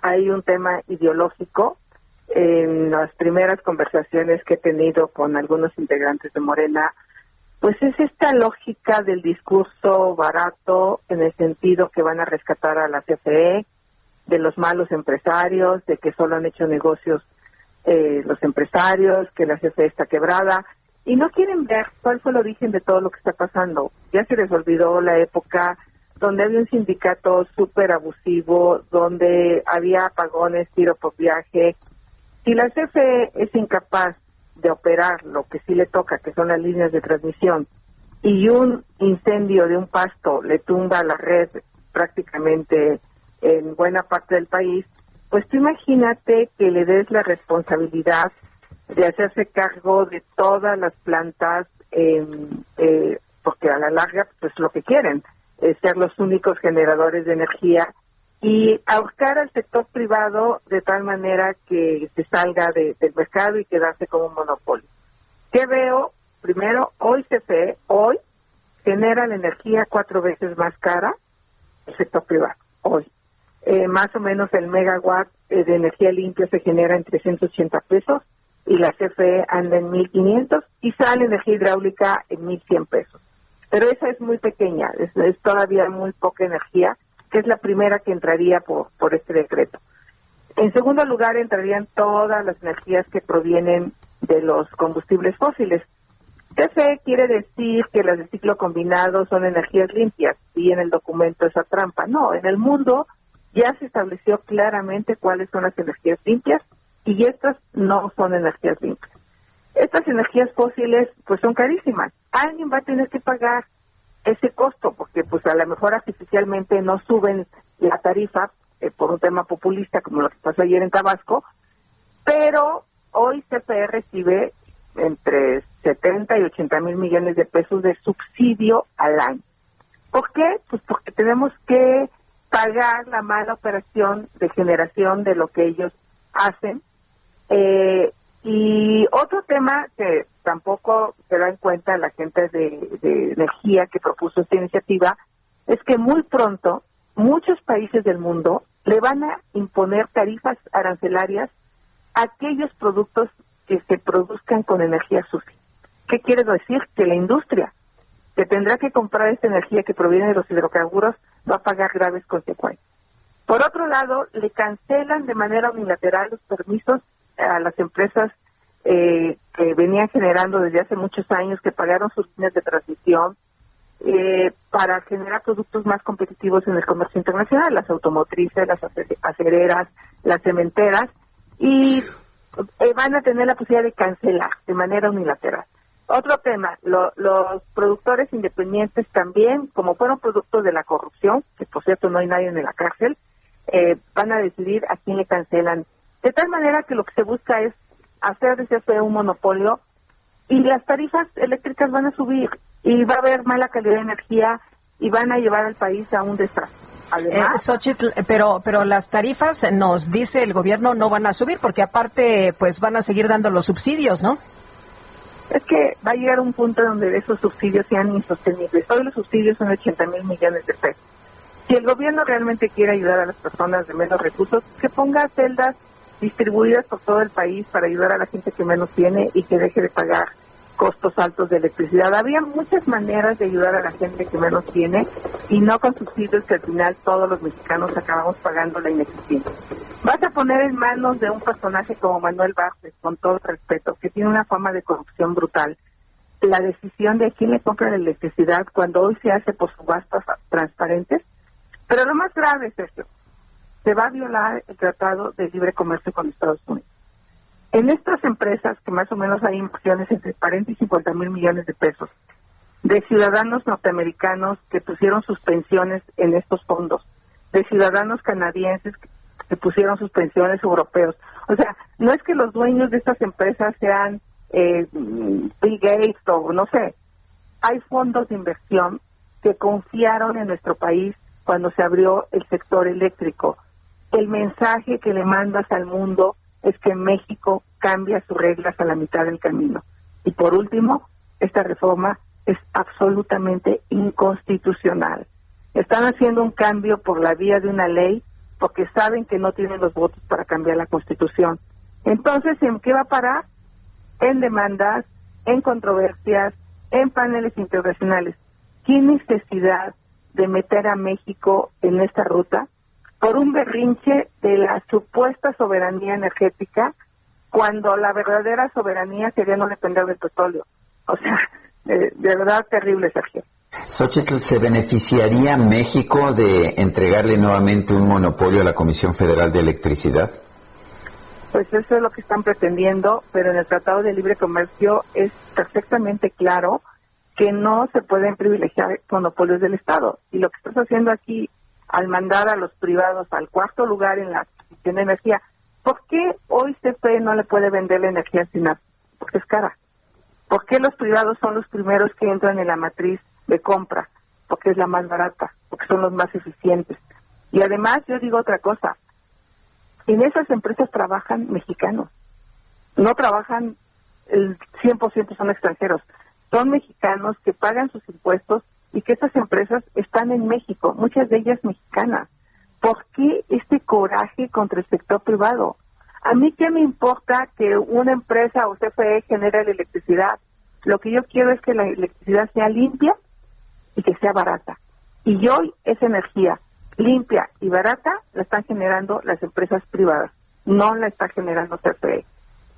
CFE podría utilizar esos 80 mil millones para fortalecer la transición, dejar de operar sus viejas plantas que son carísimas y horrendas en contaminación, la cantidad de mexicanos que le dañan su salud es impresionante las termoeléctricas eh, contaminando el Valle de México, la termoeléctrica de Tula. O sea, no se ponen a pensar. Y el mundo ya cambió. El mundo va hacia un planeta limpio. Joe Biden está encabezando una cruzada en Estados Unidos a favor de las energías limpias. México tiene firmado en el TECNET una sobre medio ambiente que tenemos incluyendo. Entonces, parece que las gentes del gobierno eh, están empeñadas en salvar a CFE y a Pemex, hundiendo eh, la economía de los mexicanos porque los productos, a los productos, al no poder generar sus energías, muchas empresas y obligarlas a comprar el CFE van a subir los productos. Pues yo te quiero agradecer, Xochitl Galvez, integrante de la Comisión de Energía en el Senado, el haber conversado con nosotros esta mañana. Pues estoy a sus órdenes y vamos a dar una gran pelea en este tema porque México se merece energía barata y energía limpia. Gracias, Xochitl. Son las 8 de la mañana con 43 minutos. Vamos a un resumen de la información más importante. Desde Palacio Nacional, el subsecretario de Prevención y Promoción de la Salud, Hugo López Gatel, aseguró que los adultos mayores que no cuentan con CURP también podrán registrarse para acceder a la vacuna contra el coronavirus una inquietud sobre las personas sin CURP, sin cédula única de registro poblacional. Esto tampoco es un problema, no debe preocupar que todo mundo se registre. Quien no tenga CURP en este instante, no se preocupe porque puede obtener la CURP y en su momento registrarse. Pero también estamos muy conscientes que las personas que pudieran no tener CURP en ese momento pudieran tener la inquietud de que eso sea un factor de exclusión. No es el caso. Haremos los llamados pertinentes para que una vez registradas todas las personas, se puedan registrar también las personas con CURP. Y por otro lado, el doctor López Gatel aclaró que el orden de registro de personas que desean recibir la vacuna no tiene relación con la priorización en la aplicación de las dosis. El orden de, registro no tiene relación alguna con el orden de vacunación. No tenga usted persona adulta mayor, familiar de una persona adulta mayor y en su momento cuando sea el registro para otras edades, no tenga usted la sensación de que tiene que apartar su lugar o de que tiene que ponerse primero en la fila. No hay necesidad. Tenemos y tendremos vacuna para todas las personas. El orden de vacunación está priorizado de acuerdo a criterios científicos y si usted llegó a registrar y ya le antecedían miles de personas, no le ganaron su lugar en la fila. Todas y todos van a ser vacunados. La presidenta de la Cámara de Diputados, Dulce María Sauri, pidió al embajador de Canadá en México, Graham Clark, que intervenga para que su país elimine las restricciones a los viajes a destinos mexicanos. El Senado de los Estados Unidos ratificó a Pete Buttigieg como nuevo secretario de Transporte. Es considerado como el primer hombre abiertamente homosexual en formar parte de un gabinete de la Casa Blanca. Burrito está llorando. ¿Qué le pasa? ¿Qué le duele? pues mira, Guadalupe, los burritos estamos de plácemes. Sí. La asociación, eh, la asociación mexicana de burros y mulas, sí, hay una asociación mexicana de burros y mulas. Dale, esa no me la sabía. Ya ves, informó que desarrolló y registró una nueva raza de burro endémico en nuestro país, el cual es apto para el trabajo del campo, pero su principal función es la exhibición y el deporte. Su nombre es burro mixteco y se caracteriza por tener una altura 20 centímetros mayor que las razas convencionales. Además cuenta con un mejor pelaje y conformación muscular. Esta Asociación Mexicana de Burros y Mulas indicó que actualmente solamente hay 30 ejemplares fundadores, pero se espera que este año la cifra suba hasta que se logren 150 burritos mixtecos registrados. ¿Cómo ves? Pues me parece muy buena noticia.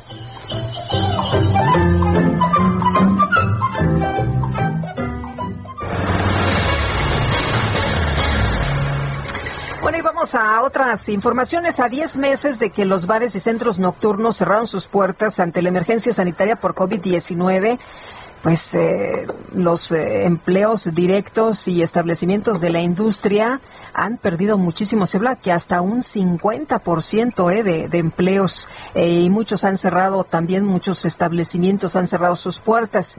Vamos a platicar con Helkin Aguilar, eh, presidente del Consejo Directivo de la Asociación Mexicana de Bares, Discotecas y Centros Nocturnos. Muchas gracias, Helkin, por conversar con nosotros. Buenos días. A a abrazo. Gracias, Helgi. Pues los bares y las discotecas, los centros nocturnos han sido quizás los establecimientos más golpeados. No se les ha permitido abrir para nada. Eh, ¿Qué piensas sobre esto? ¿Hay algo que se pueda hacer o estamos condenados a que desaparezcan todos? Pues mira, Sergio, como tú lo dices, igual eh, ha sido un, un, un, un 11 meses ya prácticamente de un penar durísimo de una industria que ha sido sumamente dañada porque, bueno, pues como ustedes saben, prácticamente ha sido la única industria que no se le ha permitido abrir desde, desde la pandemia. El programa Reabre no funcionó en su momento, es decir, un programa que, que era una muy buena idea, pero, pero muy mal ejecutada, es decir, pensar en reconvertir después de seis meses lugares eh, bares a restaurantes con una inversión eh, en lo que eso implica en cocinas, en mobiliario, después de seis meses estar cerrado, pues no funcionó. Entonces, muy complicada, definitivamente, vasos abiertos, la campaña, vasos vacíos, perdón, la campaña que lanzamos precisamente en ese sentido, pues ese es un grito desesperado de auxilio para esta industria que ha perdido, pues al día de hoy, más de 300 mil empleos y que han cerrado más de 4 mil lugares a nivel nacional. Entonces, complicada la situación, sin embargo, pues creemos que obviamente con los protocolos que presentamos y evidentemente eh, ya ha habido afortunadamente un buen acercamiento con la autoridad en el caso de la Ciudad de México, que esperemos se replique en los demás estados y municipios, para poder, con estos protocolos que estamos presentando, Sergio, poder eh, reaperturar, por supuesto, de manera parcial, por supuesto, con muchas limitaciones, como lo han hecho todas las demás eh, eh, actividades y todas las demás giros e industrias, pero eh, asegurando obviamente la salud de la gente, asegurando minimizar el riesgo de contagios y pudiendo con esto lograr salvar a la industria del quiebre total. Eh, Helking, en eh, el Estado de México han reanudado ya algunas actividades. El 8 de febrero parece que empezaremos eh, también aquí en la Ciudad de México. Eh, ¿Cómo ven ustedes? ¿Los beneficiaría? Yo creo que para el 8 de febrero lo veo muy complicado, este, Lupita. Yo lo que nosotros platicamos y planteamos con la autoridad es que, a ver, eh, en, un espíritu de responsabilidad y entendiendo que los regidos tienen características muy especiales, obviamente sí nos urge abrir, pero tiene características especiales. Yo creo que no, no lo haremos pronto, es decir, no estamos pidiendo, de hecho, nosotros abrir mañana, la próxima semana, ni siquiera una fecha límite para abrir.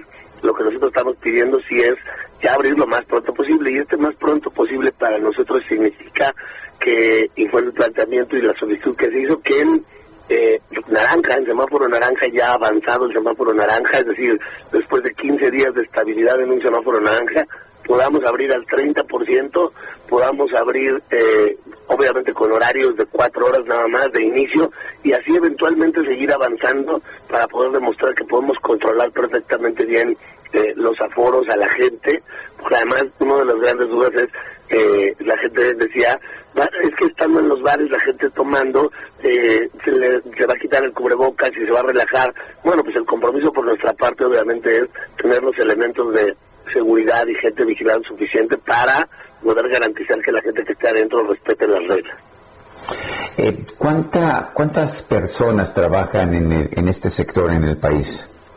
Estamos hablando de a nivel nacional cerca de 600 mil empleos directos, Sergio, y un poco más de 300 mil indirectos que, que toda la cadena productiva muy cercana a, a la, a la industria, que es proveeduría prácticamente y todos los empleos paralelos que son eh, fomentados por la actividad nocturna.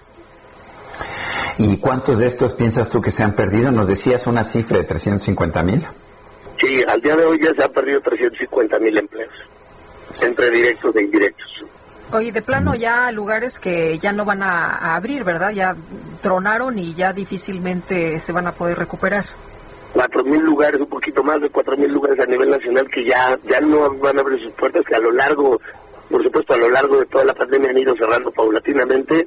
Y, lo peor es que ya estamos en un esquema donde si en el corto plazo no podemos, insisto, aunque sea poder abrir eh, relativamente limitados y, como sea, pero rápido, estamos hablando de otros casi cinco mil que ya se van a perder, es decir, sería prácticamente la extensión como tal de la industria como la conocemos, aunque eventualmente pues después volverá a abrir con todas las implicaciones que eso tiene en meses de empleos perdidos y demás.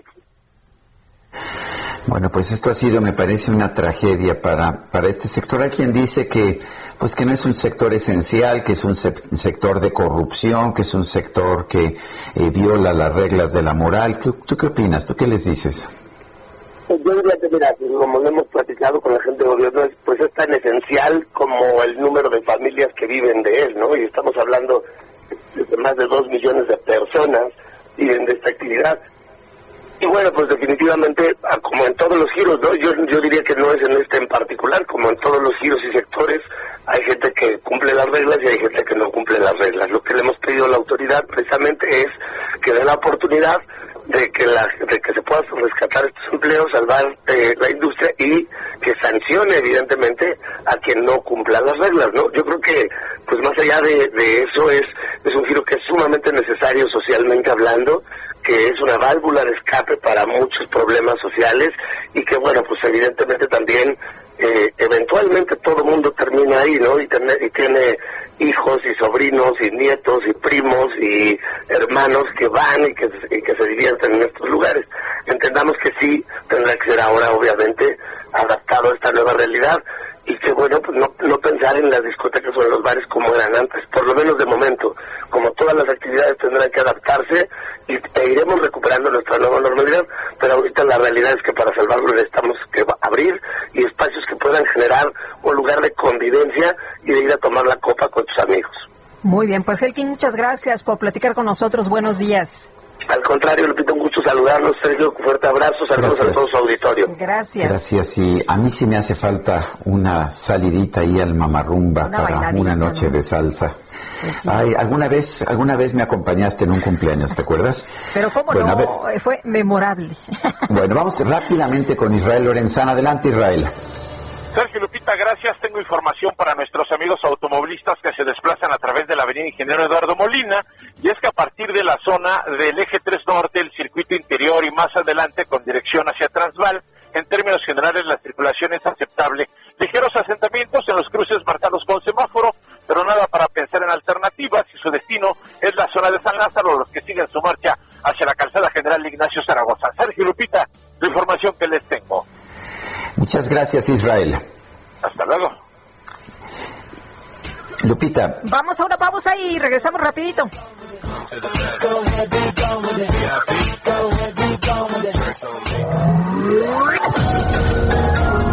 Sergio Sarmiento y Lupita Juárez quieren conocer tu opinión, tus comentarios o simplemente envía un saludo para ser más cálida esta mañana. Envía tus mensajes al WhatsApp 5520 109647.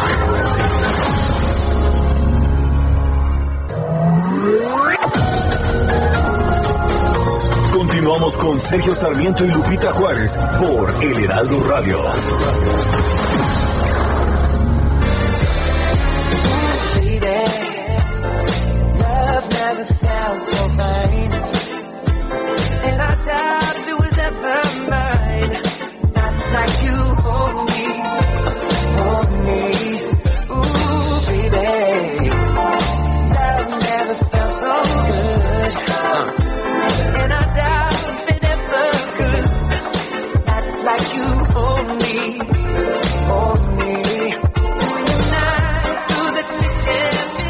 Otra probadita de la música de Justin Bieber, quien este 31 de enero cumplió 40 años. Esto se llama Love Never Felt So Good. El amor nunca se sintió tan bien. Canta con Michael Jackson.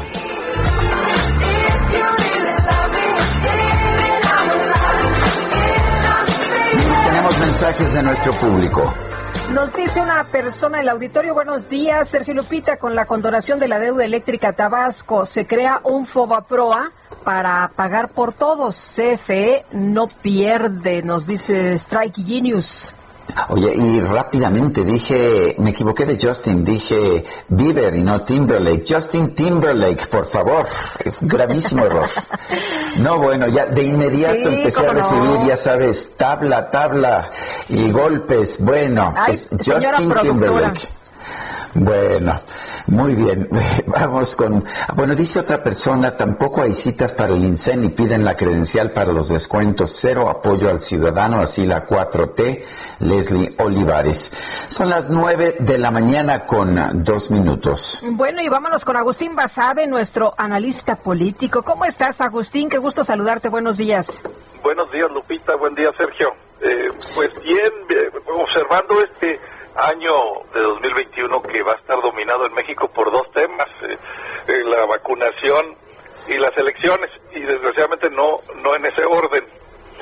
Y eso me suscita dos reflexiones. La primera es que es inevitable el uso electoral de las vacunas. Eh, si el gobierno estuviera o fuera a aplicar o estuviera aplicando las vacunas de manera eh, pronta, expedita, eficiente, creo que eh, no necesitaría ni siquiera de usar estos trucos, eh, como por ejemplo mandar muchos servidores de la nación en las brigadas para vacunar, eh, porque la gente vería que el gobierno está haciendo bien su trabajo y lo premiaría en las elecciones, eso es natural. Pero como la vacunación está siendo muy lenta, se está dando a cuentagotas, y yo creo que así seguirá por un buen tiempo, y se anuncian muchas compras de vacunas y millones y millones eh, de dosis que no, no llegan, por dos razones. Una, porque el mercado está saturado, porque hay una enorme demanda en todo el mundo y, y poca oferta. Pero otra también, pues porque el gobierno mexicano, la 4T está poniendo de su parte y pondrá más cuando lleguen eh, esas, esas dosis. Yo creo que va a ser muy desorganizada la aplicación de las vacunas si nos atenemos a experiencias previas. Oye, pero ya los están eh, inscribiendo, ¿no? Y entonces, como diría López Gatel, a lo mejor es una falsa sensación de seguridad. Pues sí, eh, el, el sitio web sirve para lo que sirve y no sirve para lo que no sirve, también diría diría diría el clásico, ¿verdad? Este, sí, y la, y la, la segunda reflexión, Lupita, Sergio, es estos partidos, a ver, es una, son unas elecciones muy grandes, son las elecciones más grandes en la historia de México. Va a haber más de 20 mil cargos de elección popular en juego. Hay más de 21 mil, de hecho. Si multiplican ustedes esa cifra, que más de 21 mil, por el número de partidos políticos que hay, y luego por el número de aspirantes a candidatos dentro de cada partido político, pues resulta que tenemos más candidatos que vacunas eh, en México. Y lo más importante para mí, ¿qué representan estos nuevos partidos políticos? Tenemos tres nuevos partidos políticos. Redes sociales progresistas, eh, Fuerza Social por México y Partido de Encuentro Solidario. ¿Qué, ¿Cuál es su identidad? ¿Qué, ¿Qué representa cada uno de ellos? A mí no me queda claro. Y para saberlo, pues uno tiene dos opciones. Una es meterse a leer sus documentos básicos, su declaración de principios, su programa de acción, eh, que casi nadie hace y que aún si lo hicieran, pues tampoco se encuentran grandes diferencias. Y la otra más práctica es ver quiénes son los candidatos. Y la verdad es que cuando uno ve a los candidatos que se están presentando en estos nuevos partidos, sobre todo, aunque nadie canta mal las rancheras aquí, es que no nos queda claro cuáles son las diferencias entre los partidos. Están recurriendo a gente famosa, a artistas, deportistas, eh, en fin, personas que creen que les puedan dar votos nada más, pero no se queda claro qué es la- cuál es la oferta política de cada partido. No queda claro cuál es la identidad. Hay un partido que está relacionado con maestros, otro que está relacionado con, ah, cristianos, otro que está relacionado con eh, algún ah, sindicato, pero no nos queda claro ya a la hora de ver las candidaturas qué representa cada partido, cuáles son las nuevas ofertas políticas en México, qué le, qué le ofrecen al electorado concretamente, qué se distinguen uno, uno del otro. Em, por eso, por eso sí creo que eh, primero va a haber una, una, una gran confusión y creo que en ese río revuelto va a ganar Morena y va a ganar el gobierno, eh, la 4T. y que también, como decía hace un momento, va a haber un uso electoral de la vacunación, por desgracia. Muy bien. Pues así es esto y gracias y un fuerte abrazo, mi querido Agustín. Gracias, Sergio. Otro para ti. Saludos al auditorio. Adiós, Lupita. Hasta luego, Agustín. Muy buenos días, Agustín Basabe, analista político en este espacio. Bueno, oye, ¿y este vas a ver el, el Super Bowl? Pues ya estoy lista, ya estoy lista. Mi ¿Sí, ¿Sí te gusta el fútbol americano? Pues no mucho, no mucho, pero ya sabes que este tengo un aficionado en mi casa y entonces Eso es. Yo, yo quiero agradecerle a mi sobrina Nicole Pamela que va a ver el Super Bowl conmigo para que no esté solito yo y que podamos comentar todas las incidencias. Y es que me dice, ¿eh?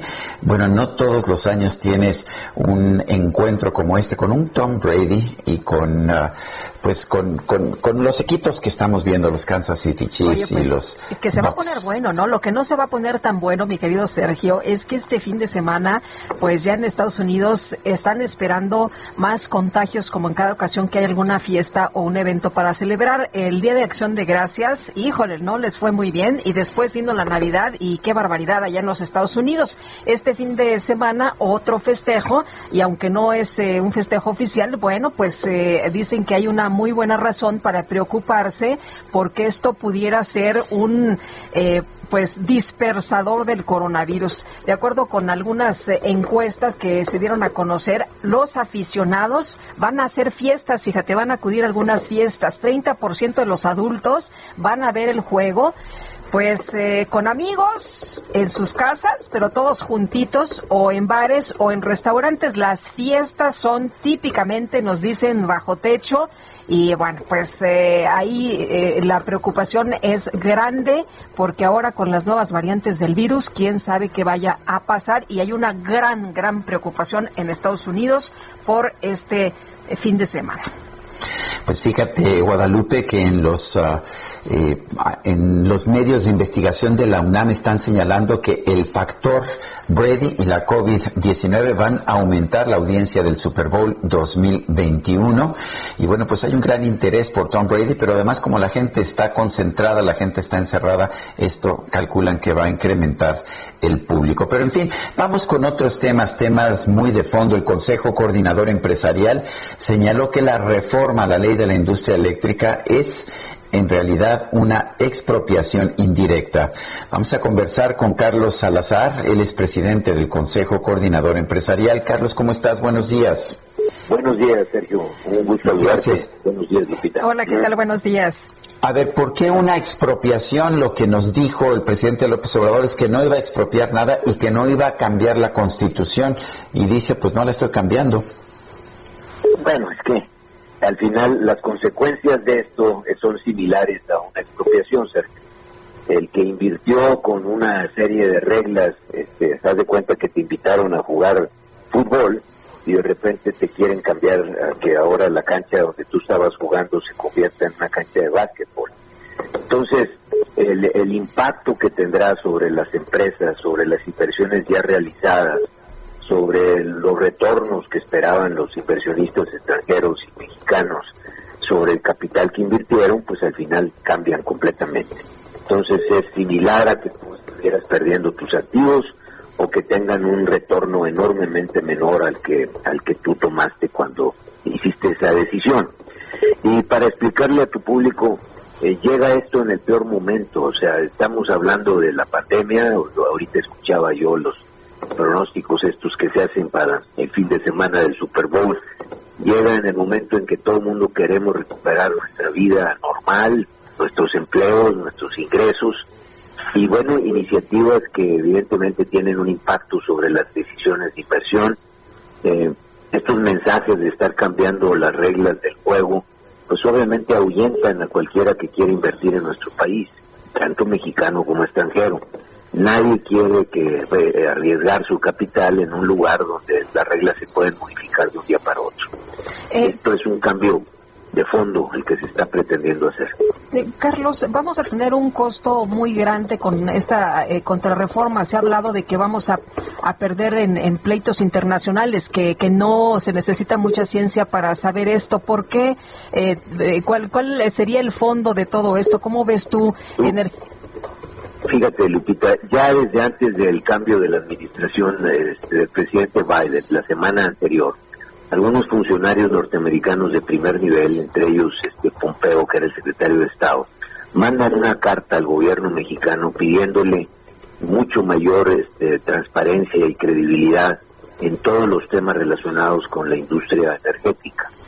O sea, ya el momento era de que hay preocupación de parte de los extranjeros. Tú viste el año pasado todas las diferencias que se provocaron y, y las cancelaciones de algunas inversiones millonarias este, de, parte de compañías españolas, compañías este, norteamericanas, todas este, en temas relacionados con la falta de certeza jurídica en la parte eléctrica. Eh, casi todos ellos, los que fueron afectados, recurrieron al Poder Judicial y el Poder Judicial les entregó amparos. Ahí está la mejor muestra de que se estaba transgrediendo un derecho de un privado. ¿va? Les entregó amparos y ahora como ya estas gentes están amparadas, pues lo que se está buscando ahora es mejor cambiar la ley para que pues, entonces los amparos ya no tengan ningún efecto, porque lo que quieres verdaderamente es cambiar la normatividad que, eh, que se tenía en el momento en que tú tomaste una decisión. Es, es muy grave, yo creo que manda un mensaje eh, muy malo a todos y tiene consecuencias también sobre los costos, o sea, si nosotros preferimos como país pre- eh, eh, producir un energético tan importante como es la electricidad a costos mayores por querer proteger a la empresa del Estado, pues me parece que al final todo el mundo vamos a pagar esos costos mayores. Algunos a través de precios y otros a través de impuestos porque habrá que sostener mayores subsidios para que la Comisión Federal pueda mantener las tarifas hacia la baja. Estoy viendo, estoy viendo situaciones muy, muy complejas. Por ejemplo, empresas que están afiliadas, adheridas a esquemas de autoabasto, autoabastecimiento de electricidad. Hoy se dice pues que van a tener que dejar de tener esto y parecería muy sencillo. Se van a la Comisión Federal de Electricidad para comprar su electricidad, pero te dicen solo que la electricidad de la comisión es carísima y además muy mala. Eh, pero lo absurdo es que dicen estas plantas privadas de autoabastecimiento ya están ahí, ya están produciendo, tienen la capacidad para surtirme a mí y a muchas otras empresas. ¿Qué opinas? Bueno, imagínate, ahí, ahí tienes un ejemplo. Eh, la, la ley permitía el autoabasto y entonces muchas compañías este, estaban autoabasteciendo de una electricidad que era más barata. Y entonces te llegaba la electricidad vía eh, estas empresas y ahora te dicen, no, ya no lo vas a poder hacer, ahora tienes que como consumir electricidad al precio que yo te la venta, obviamente más caro. este ¿Por qué? Pues porque eh, queremos este, privilegiar el uso de la electricidad por parte de la Comisión. Uno de los principios que se habían hecho en esto, buscando otra vez que nos, nos saliera más barata la electricidad a los mexicanos, era que entregaban a las redes de distribución, que son monopolio del Estado, se entregaba la electricidad de acuerdo a tu costo. Si tú eras el más barato, eras el primero que entregabas. Y al final entregaba el más caro.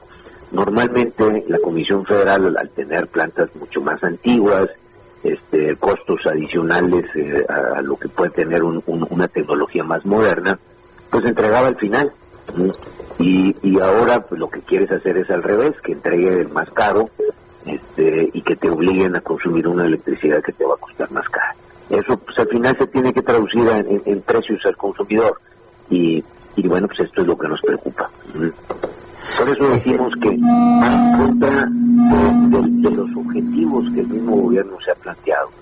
Y, y nosotros no podemos estar más de acuerdo en los objetivos que el gobierno se ha planteado. O sea, queremos eh, proteger a los más desfavorecidos, que tengamos mejores precios, que no se suban las tarifas eléctricas. Todos esos temas estamos 100% de acuerdo. Y, y lo, y lo hemos demostrado, que, que, que eso es, es parte de lo que nosotros también pretendemos y aplaudimos de parte del gobierno.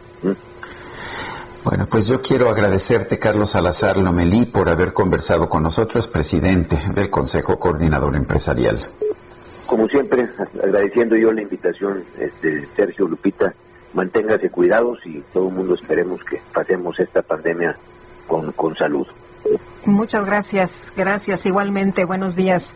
Y vamos a platicar con María de Lourdes Dávalos Ábrego, madre de la joven doctora Mariana Sánchez Dávalos, como ustedes saben, fue asesinada, fue encontrada muerta la semana pasada dentro de su domicilio luego de acusar acoso y abuso en de uno de los municipios, en una comunidad donde realizaba sus prácticas profesionales. Señora, muchas gracias. Le mandamos un fuerte abrazo. Muchas gracias. Buenos días. Buenos días. En primer lugar, sí, nuestro más sentido pésame, pero, pero cuéntenos, cuéntenos cómo están viendo ustedes esta situación y cómo es posible que Mariana, después de haber denunciado este acoso, pues ah, haya, haya sido olvidada por las autoridades. Eh, mire, eh, la situación es que pues, la que está muy molesta, ¿verdad? Por lo mismo de que ella, eh, desde un principio, desde un inicio, eh, entonces, cuando vio la situación del lugar y todo esto, bueno, quiero decir, eh, empezó a sufrir esto, pues que lo denunció, se quejó, pero desgraciadamente no, este tuvo que soportar una temporada todavía más para que, esperando pues que alguien la escuchara o alguien la apoyara y pues fue un nulo, ¿no? Una, fue una nula atención incluso llegaron a burlarse de ella eh, ciertas personas. Eh, entonces pues imagínense cómo me siento no este me siento como que eh, tanto esfuerzo de mi hija en todos los sentidos tanto por su estudio su sacrificio porque ella hizo sacrificio se, sacrificaba por asistir a esta, comunidad.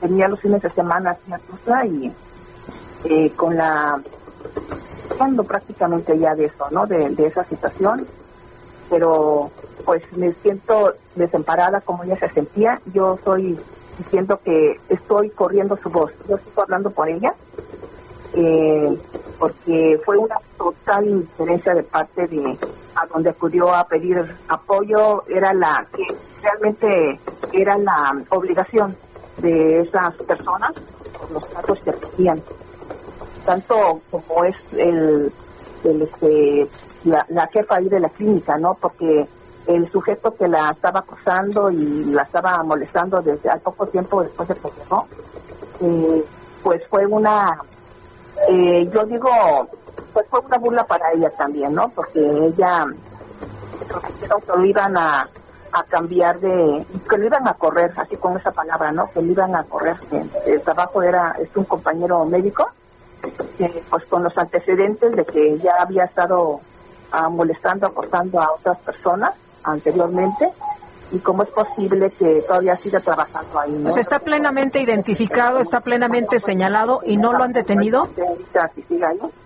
Pero cómo es posible que pues ante esta situación no hicieron nada, no nada.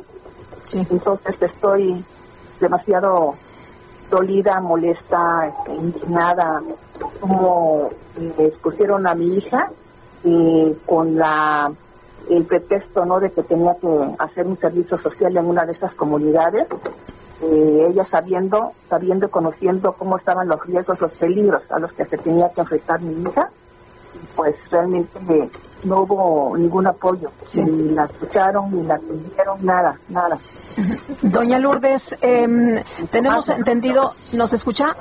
Imagínese. Eh, ¿Cómo me ¿Nos escucha, doña Lourdes? ¿Cómo? ¿Sí me, sí me escucha? Sí. Le, le, quiero preguntar, el cuerpo de su hija fue cremado, pero tengo entendido que esto no tuvo autorización luego de que fue encontrada muerta. Eh, ¿qué, qué, ¿Qué fue lo que pasó exactamente? ¿Usted sabe por qué hicieron esto?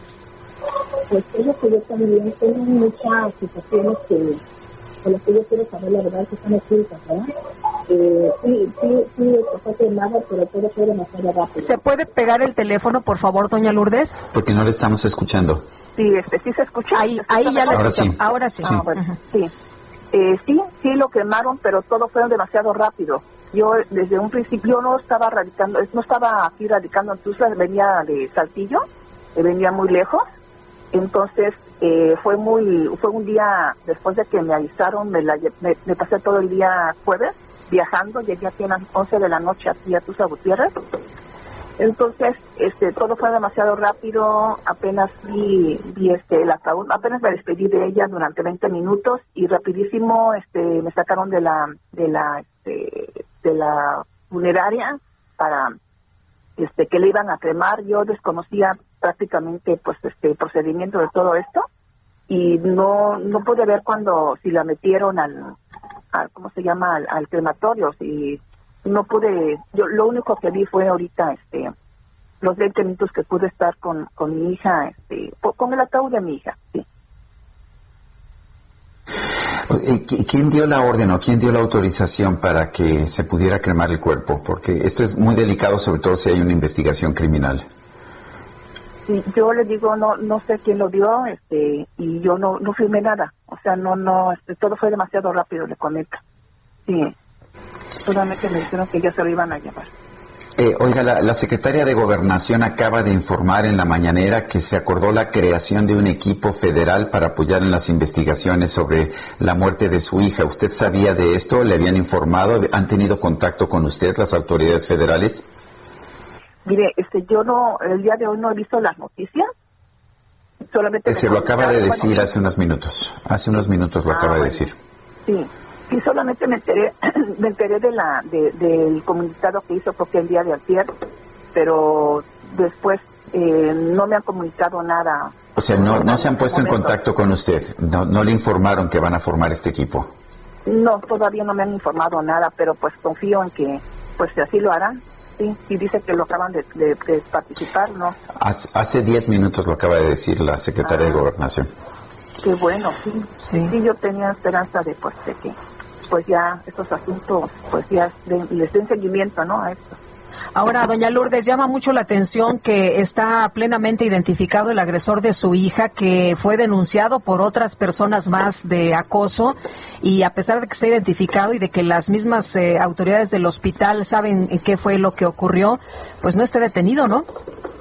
Pues sí, no está detenido, es lo que a mí me llama la atención. Bueno, lo que quiero decir este de parte de ahí del hospital, de la clínica, porque era una clínica, es una clínica que no le hayan, pues no no tenga ninguna detención, ¿no? Eh, que siga laborando, pero eh, digo me llama la atención. O sea, eso, pero yo, este, lo que sucede es que todavía están por entregarnos la carpeta de investigación y eh, pues como no se ha procedido pues este legalmente no sé qué es lo que lo que hayan investigado todavía o sea hasta que pues haya algo concreto Muy bien. Pues vamos a estar pendiente de este caso. Nos lastima mucho a toda la sociedad mexicana esta situación. Estaremos al pendiente porque queremos que se haga justicia en el caso de su hija Mariana Sánchez. Doña María de Lourdes Dávalos, gracias por hablar con nosotros. Sí, muchas gracias a ustedes Hasta luego, señora. Buenos días. Un abrazo. Bueno, y reitero lo que le decía yo a la mamá de Mariana, la titular de la Secretaría de Gobernación acaba de informar en la mañanera que se acordó la creación de un equipo federal para apoyar en las investigaciones sobre la muerte de Mariana Sánchez. Son las nueve con veinticuatro, regresamos en un momento más Guadalupe Juárez y Sergio Sarmiento en el Heraldo Radio.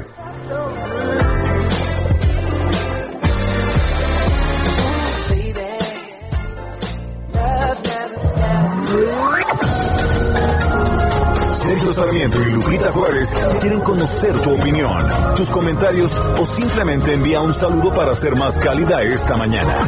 Envía tus mensajes al WhatsApp 5520 109647.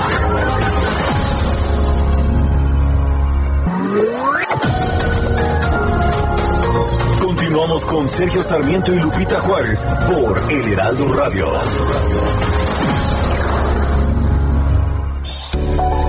Quiero contarles del nuevo hotel Galería Plaza San Jerónimo, un hotel de Grupo Brisas que acaba de abrir sus puertas al sur de la Ciudad de México, muy cerca de la emblemática bandera San Jerónimo. De ahí el nombre. Estoy sorprendido porque tiene instalaciones realmente de primer nivel. Chéquense, tiene 151 habitaciones y suites muy modernas, totalmente equipadas con Wi-Fi que no puede faltar.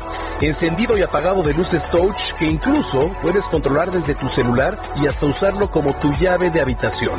Centro de negocios con sala de juntas, gimnasio, área de yoga, un piso ejecutivo, entre muchas otras cosas. Y lo que más me gustó es que es una mezcla de elegancia, modernidad y practicidad no solo para hospedarte por trabajo, sino también para hacer eventos a lo grande por su excelente capacidad y ubicación. Cuenta con un salón hasta para 900 personas, jardines hasta para 400, terrazas y un roof garden que está súper porque pues tienen bar, carril de nado, jacuzzis. Imagínense las hermosas vistas desde ahí mientras te relajas en el jacuzzi bebiéndote un rico cóctel. ¿A poco nos antoja? Que si no están hospedados ahí, no importa. También puedes ir al bar para pasar una agradable tarde de amigos o incluso rentarlo para un evento. Así que no digan que no les conté de este nuevo lugar, ¿eh? Ya lo saben, Galería Plaza San Jerónimo, el lugar que mereces. Síguelos en sus redes sociales o visita su página web que aparecen en pantalla para más información.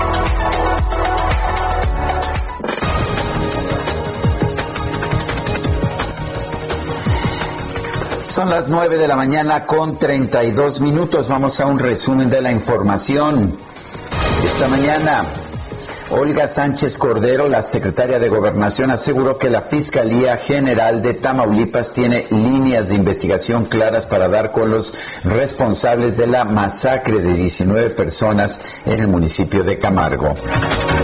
Subsecretario de Prevención y Promoción de la Salud, Hugo Gatel, aseguró que la plataforma para el registro de personas que desean recibir la vacuna contra el COVID-19 va a funcionar las 24 horas, a pesar de que la página indica un horario de operación tan fácil como haberle quitado ese horario de operación de bueno de 8 la a 12. UNAM, la UNAM la Universidad Nacional Autónoma de México anunció la creación de un comité técnico para la atención de la salud mental de su, de su comunidad en el contexto de la pandemia de coronavirus El gobierno de China anunció que por petición de la Organización Mundial de la Salud va a proporcionar 10 millones de vacunas contra el coronavirus a países en desarrollo a través de la iniciativa global COVAX. Ahora que tengo dinero, que pueden decirme que todo me sobra.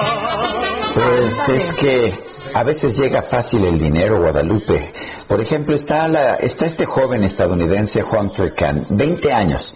Resulta que se ganó 30 mil dólares por el, reperti- el repentino incremento de valor de las acciones de la tienda de videojuegos GameStop.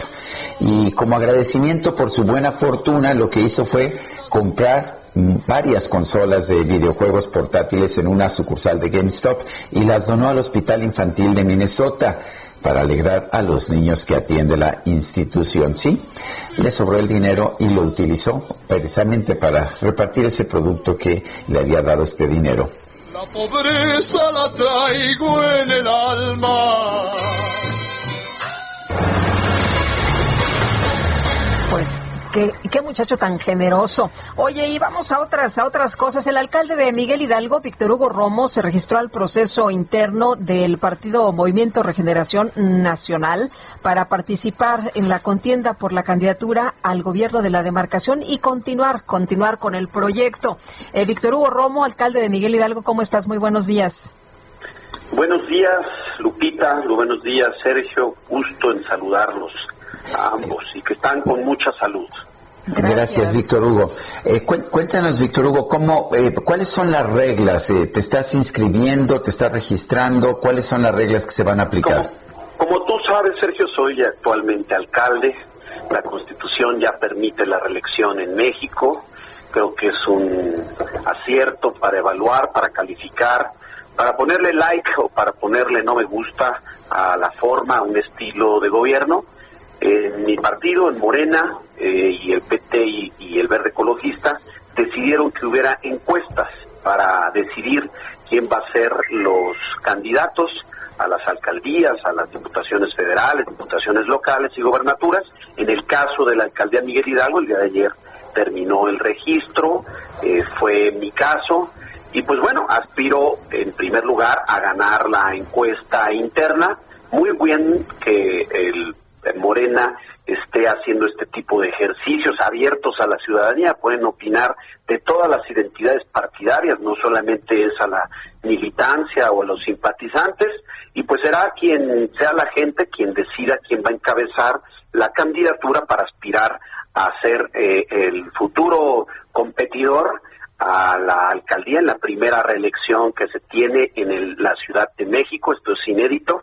Primero, pues pasaron a ser de delegaciones a alcaldes y ahora con la nueva modalidad de que se le puede calificar, ratificar a los alcaldes, quien hicieron bien las cosas, quien no, pues bueno, será una calificación negativa, pero es muy bueno que en este caso nos hayamos inscrito en un proceso en donde el juicio de la gente será quien determine quién es el candidato y pues a eso aspiramos, a que seamos calificados por ahí del día 15 al 20 de este mes y que eh, Morena y la coalición que se va a realizar junto con el partido PT y el Verde nos pueda eh, dar la confianza para encabezar esta candidatura. Y decirte también una nueva modalidad que ahora es como muy el estilo de Estados Unidos. Tú puedes seguir gobernando y puedes hacer campaña. Este, la Constitución te lo permite, claro, los eh, de Morena hemos decidido mejor pedir la licencia correspondiente en los 60 días de campaña para que no haya ni uso ni sospechas, sobre todo de los recursos públicos y del puesto correspondiente. Eh, Víctor Hugo, ¿serían otros tres años en caso de que la gente vote por ti? Pues mira, eso aspiro, o sea, yo, yo soy un hombre de, de netas, de, de que dice la, lo que viene. Eso aspiro, la política es una profesión, la política es un noble oficio, a esto nos dedicamos, le hemos dedicado tiempo completo, yo soy un Miguel Hidalgólogo, un Miguel Hidalguense, aquí nací, aquí vivo, está aquí nacieron mis hijas, aquí conocí a mi esposa, aquí tienes tu casa en la colonia Anzures, no todo el mundo lo sabe, no me escondo, y pues bueno, todos los días bajo al terreno, soy un hombre muy cercano, estoy en las redes sociales, tengo WhatsApps por colonia, atiendo casi 150 mil vecinos de manera diaria con adoptantes por colonia. Eh, ojalá se mantenga, se decida eh, por parte de la ciudadanía. Eh, antes era, eran pues, el primer lugar en la inseguridad, ahora somos la alcaldía más segura, la- antes la más opaca, ahora la más transparente, antes la que no se atendía a los vecinos, ahora el primer lugar de atención. Eh, somos una, un estilo cercano. Yo represento, lo, lo sabe bien Sergio, este, que me conoce bien de mucho tiempo, que, que nos hemos encontrado, nos hemos encontrado ahí en Miguel Hidalgo varias veces.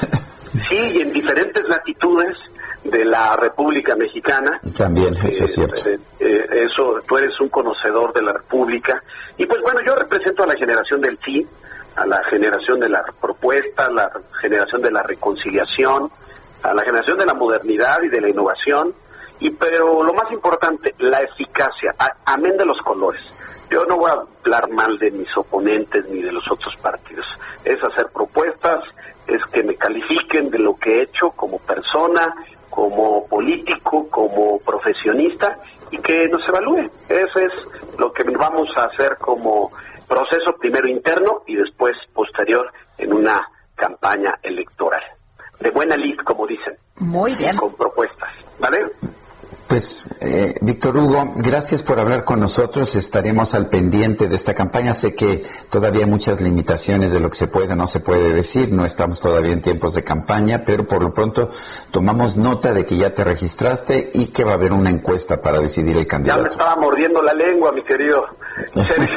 No puedo hablar sé, muchas cosas porque conozco sigo siendo gobernante. Así Muy es. bien, Sergio. Bueno, Lupita, los abrazo y qué bueno que están bien, ¿eh? Gracias, igualmente. Pues es sí, Víctor Hugo las Roma, reglas, sí. ¿no? Porque si no te Claro. pueden acusar de Aunque no fuera gobernante, aunque no fuera gobernante, de hecho tiene limitaciones a lo que puede decir. Yo no estoy de acuerdo con esas limitaciones, vale la pena señalarlo, he señalado, Muchos, lo he dicho muchas veces. tampoco, pero entonces, como, Pero- eh, eh, como hemos dicho en varias ocasiones, pues se tiene que cambiar las cosas, la ley. ¿no? Hay que cambiar las reglas, pero sí yo creo que, que es privilegio y que es un derecho de los políticos hacer política y de todos los ciudadanos que no deberíamos tener estas restricciones. Pero también es privilegio y derecho de los comentaristas deportivos hacer comentarios, sobre todo cuando se acerca el Super Bowl. El pueblo se cansa. Cosas que pasan en el barrio, La micro deportiva. ¡Qué elegancia la de Francia!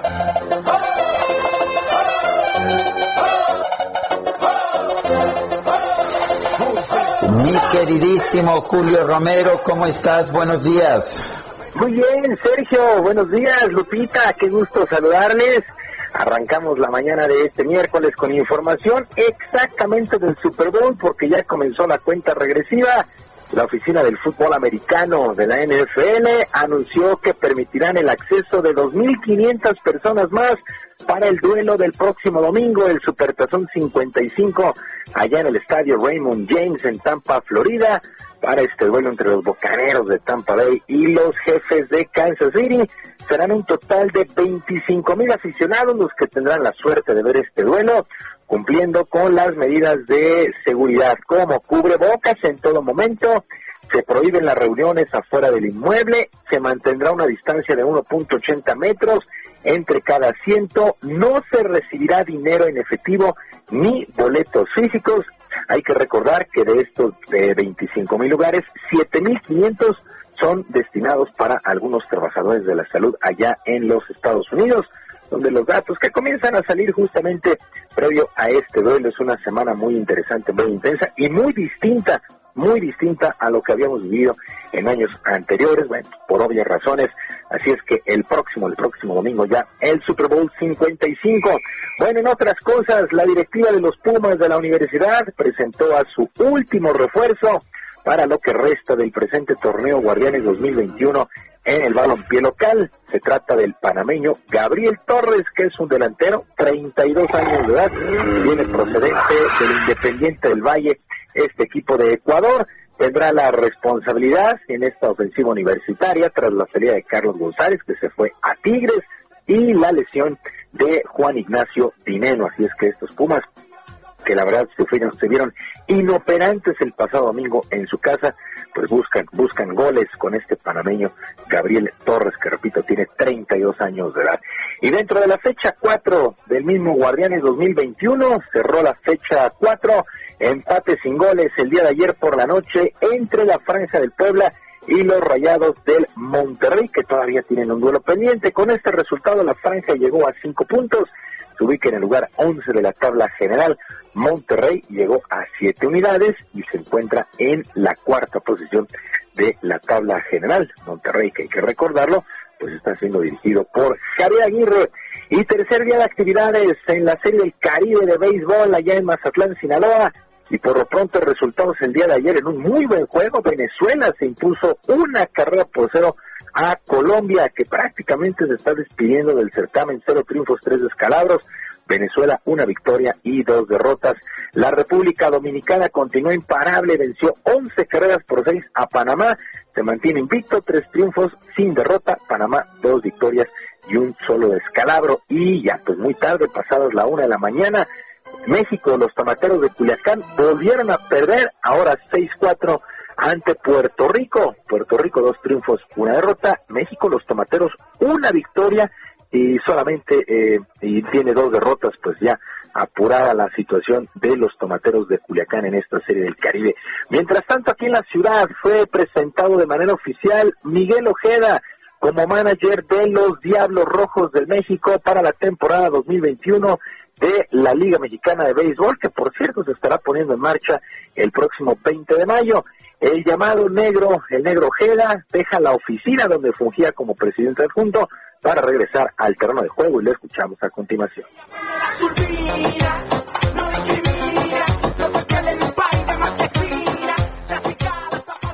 A partir de hoy, 2 de febrero, Día de la Candelaria, 2021, empezamos a trabajar para para que la misión 17 se cumpla.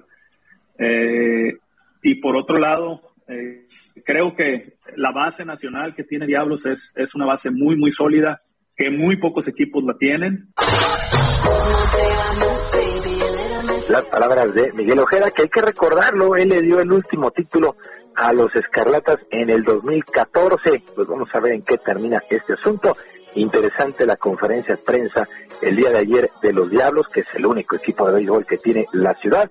Están atravesando por severos problemas económicos, confían en que pues para el próximo 21 de mayo, que es cuando ellos abren campaña contra el Águila de Veracruz en el estadio Alfredo Hart, pues ya puede haber algunas condiciones para tener público, porque han tenido que tener una reestructura y muy, muy severa al interior de esta novena por el tema económico. Eso fue lo que dijo Otón Díaz quien es el presidente ejecutivo de estos diablos. Sergio Lupita, amigos del auditorio, la información deportiva este miércoles, que sea un gran día, yo les mando un abrazo a la vista. Muchas gracias, Julio Romero. Fuerte abrazo. Buen día para todos. Buenos días. Oye, Sergio, ¿y qué tal? Vámonos al teatro, ¿qué te parece? ¿Al teatro ya podemos ir? Sí, pues eh, vía plataformas, ya sabes, como lo hemos Bueno. hecho en los últimos meses. Del 4 al 7 de febrero estará disponible por la plataforma de Teatrix eh, una puesta en escena a la que nos va a invitar Sofi Alexander, a quien saludo con muchísimo gusto esta mañana. Sofi, ¿qué tal? Muy buenos días. Ay, Lupita, qué gusto escucharte. Me gustaría tenerte aquí en la cabina, por supuesto. Ay, sí, los extraño muchísimo, caray, porque además, este, pues, verlo- la gente tal vez no lo sepa, pero los dos están bien guapos. Entonces, la verdad es que un gusto ir a la sí cabina, sabes. Pero pensemos en que ya lo habrá, habrá tiempo. Y pues sí, ahorita con esto de, de la nueva era digital, pues inventa el teatro digital, como bien lo dijiste, Lupita, y pues les vengo a ofrecer una obra que, yo se los digo, no lo van a poder olvidar. O sea, una vez que la vean, porque es una obra que está creada ya en esta era digital, es decir, no se filmó, eh, no sé, en la época en donde existía el teatro como lo conocíamos antes del 2019, y luego entonces se pasa a una grabación. No, es una obra ya expresa, hecha para esta nueva era. Es una obra que se llama Coordenadas Sutiles, filmada a seis cámaras en nada más ni nada menos que uno de los teatros más bellos de, la Ciudad de México, eh, que es el Teatro de la Ciudad, Esperanza Iris. Y pues trata sobre una mujer que es actriz, eh, que bueno, pues Diego del Río, que es el director y escritor, le puso también mi nombre, pero digamos que es una ficción. Y es una actriz que un día se paraliza en medio del escenario física y mentalmente, y nunca más puede volver a actuar. Entonces lo que vamos a ver es a una mujer pisar por primera vez, otra vez el escenario, enfrente de una sola espectadora, que esto sí sucedió realmente, o sea, yo sí le di una función a una espectadora que no conocía, a una sola, porque pues evidentemente estamos en COVID, este, en pandemia, y eh, le explica, le cuenta por qué ella no pudo volver a actuar en su vida. Entonces, esta es otra vez la primera aproximación de ella a tratar de sobrevivir en un escenario. Y pues bueno, te cuento un poco sobre qué es lo que tuvo que hacer para conectar con ella misma y descubrir qué fue lo que le pasó. Y te lo cuenta en el monólogo. Es un monólogo de una hora y cuarto aproximadamente. Cuesta, está facilísimo. Te metes a la plataforma de teatrix.com, Teatrix con X, pones coordenadas sutiles, cuesta 99 pesos el boleto. Y esto, y bueno, pues lo puedes ver a partir del jueves eh, 4 de febrero y hasta el domingo a las el domingo 7 de febrero a las 11 de la noche. O sea, tú una vez que compraste tu boleto tienes cuatro días para verlo a la hora que quieras. Muy bien. Oye, Sofía, entonces, eh, ¿sigues haciendo teatro? ¿Sigues eh, haciendo cosas? Pues sí, Lupita, yo eh, la verdad es que el- la ansiedad creativa, esa no se la llevó el COVID. Eh, yo creo que los artistas tratamos de sacar todas las historias que queremos contar dentro y exponer, pues, digamos, un poco eh, las emociones y, y- pues sí, eso, ¿no? La creatividad, eh, las historias, que este país vaya que tiene historias que contar y, y tratamos de filtrarnos, así como la humedad, pero en positivo, ¿no? Eh, pues por todos lados para tratar de, de seguir conectando con el público, porque de eso se trata y a ver, está comprometido, o sea, si hay una de las cosas que quedaron claras en- durante el 2020 es que la gente necesitamos, y hablo también evidentemente por todos los que hacemos cultura, arte, necesitamos consumir cultura, necesitamos consumir arte, o sea, es parte de, eh, de nuestro, de- del bienestar de nuestro sistema inmunológico, de nuestras emociones, de nuestro equilibrio diario, ¿no? Entonces, pues sí, no, nosotros no o sea, es decir, una cosa es la pandemia y otra cosa es este, el arte nunca, nunca lo va a matar un virus. De eso estoy segura. Muy bien. Gracias, Sofi. Ay, Sergio, no, pues muchas gracias a ustedes. Oigan, y miren, nunca lo hago, pero les voy a robar un segundito porque mi cuñada, que se llama Gabriela Peña, es una asidua escucha de ustedes. Entonces, también, yo sé que nos está escuchando y, y nada más le quiero enviar un beso. Y este, pues nada, a todo el público, eh, pues invitarlos a ver coordenadas sutiles este fin de semana, del jueves al domingo. Y espero también Sergio y, y Lupita que cuente con, con la suerte de que ustedes me puedan dar el favor de sus ojos y su corazón para ver esta obra. Claro que sí. Gracias. Y nosotros también le mandamos a Gabriela Peña, nos dijiste, ¿verdad? Un fuerte abrazo y un beso. Muy bien, gracias. Hasta luego, muy buenos días. Y son las 9 con 51. Gastrolab con el chef Israel Arechiga. Ay, la hora del chef que me encanta. Uf, ya llegó, ya llegó, ya está aquí. Israel, ¿qué nos traes esta mañana? Hola, muy buenos días, Lupita, Sergio, todo el auditorio, qué gusto saludarlos. Pues hoy les voy a platicar de un queso americano, un queso californiano que tiene una historia bastante particular y que vamos a encontrar una calidad excelente en México. Y es el queso Monterrey Jack, que a veces se ha confundido mucho con el queso manchego, pero hoy vamos a aclarar bastante la historia de este queso particular que tiene muchos años de historia. Todo parte con los misioneros españoles que llegan a California en el siglo XVIII y son los primeros que hacen un queso de leche de vaca y le llaman queso del país. Posteriormente viene la fiebre del oro y toda la migración masiva a la parte de California y todos ellos, todos ellos pioneros, llegan con sus vacas lecheras y solo para que se den una idea, en 1886 la cantidad de vacas ya rebasaba el número de 100.000. ¿Y qué es lo que pasa? Que con esa cantidad se impulsa una industria que será bastante importante, ¿no? Bastante próspera. Y después llega un personaje llamado David Jacks, que es habitante de Monterrey, California, que recordemos, que recordemos que hay una ciudad también llamada Monterrey en California, y él hacía envíos de sus quesos a San Francisco y los quesos aparecían como quesos de Jack de Monterrey, ¿no? Y era Monterrey Jacks. Y, y al final el nombre o el apellido de ese personaje se queda implícito en el queso y al día de hoy es el queso más reconocido de todo el estado de California y les voy a dar algún tip para, para cómo almacenar un queso fresco, que, que recordemos que hay que envolverlo muy bien en plástico para que no se nos reseque en el refrigerador, que hay que mantenerlo alejado de la humedad, que si es un queso aromático hay que mantenerlo en un recipiente cerrado, hermético, y sobre todo que no se espanten si se forma una capita de moho en el queso, siempre se puede retirar una pulgadita ahí o un dedo del queso y el queso va a seguir intacto y recordarle a quien nos escucha que si quieren un queso de calidad lo van a encontrar en México, un queso californiano, lo único que hay que hacer es buscar el sello de Real California Milk y son quesos espectaculares.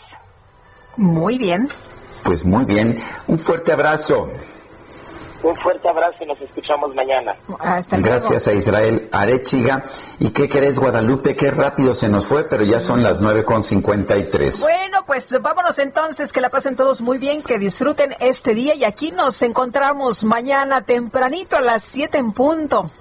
Bueno, pues hasta entonces, gracias de todo corazón, pero lo dejamos con una probadita más de la música de Justin Timberlake, quien cumplió años este domingo pasado, 40 años. Esto se llama Cry Me a River, llórame un río.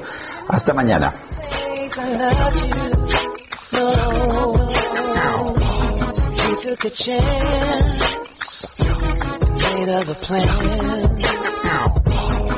But you didn't think that they would come crashing down. No, you don't have to say what to think. I already know. I found out right here. There's just no chance for you and me. Now you can be. I'm gonna make you sad about it.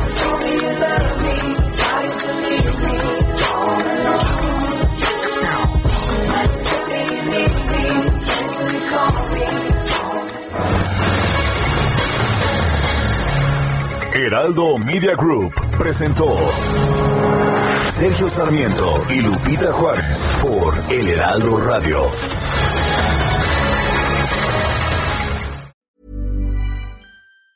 Ever catch yourself eating the same flavorless dinner three days in a row? Dreaming of something better? Well, HelloFresh is your guilt-free dream come true, baby. It's me, Kiki Palmer. Let's wake up those taste buds with hot, juicy pecan-crusted chicken or garlic butter shrimp scampi. Mm. Hello Fresh. Stop dreaming of all the delicious possibilities and dig in at HelloFresh.com. Let's get this dinner party started.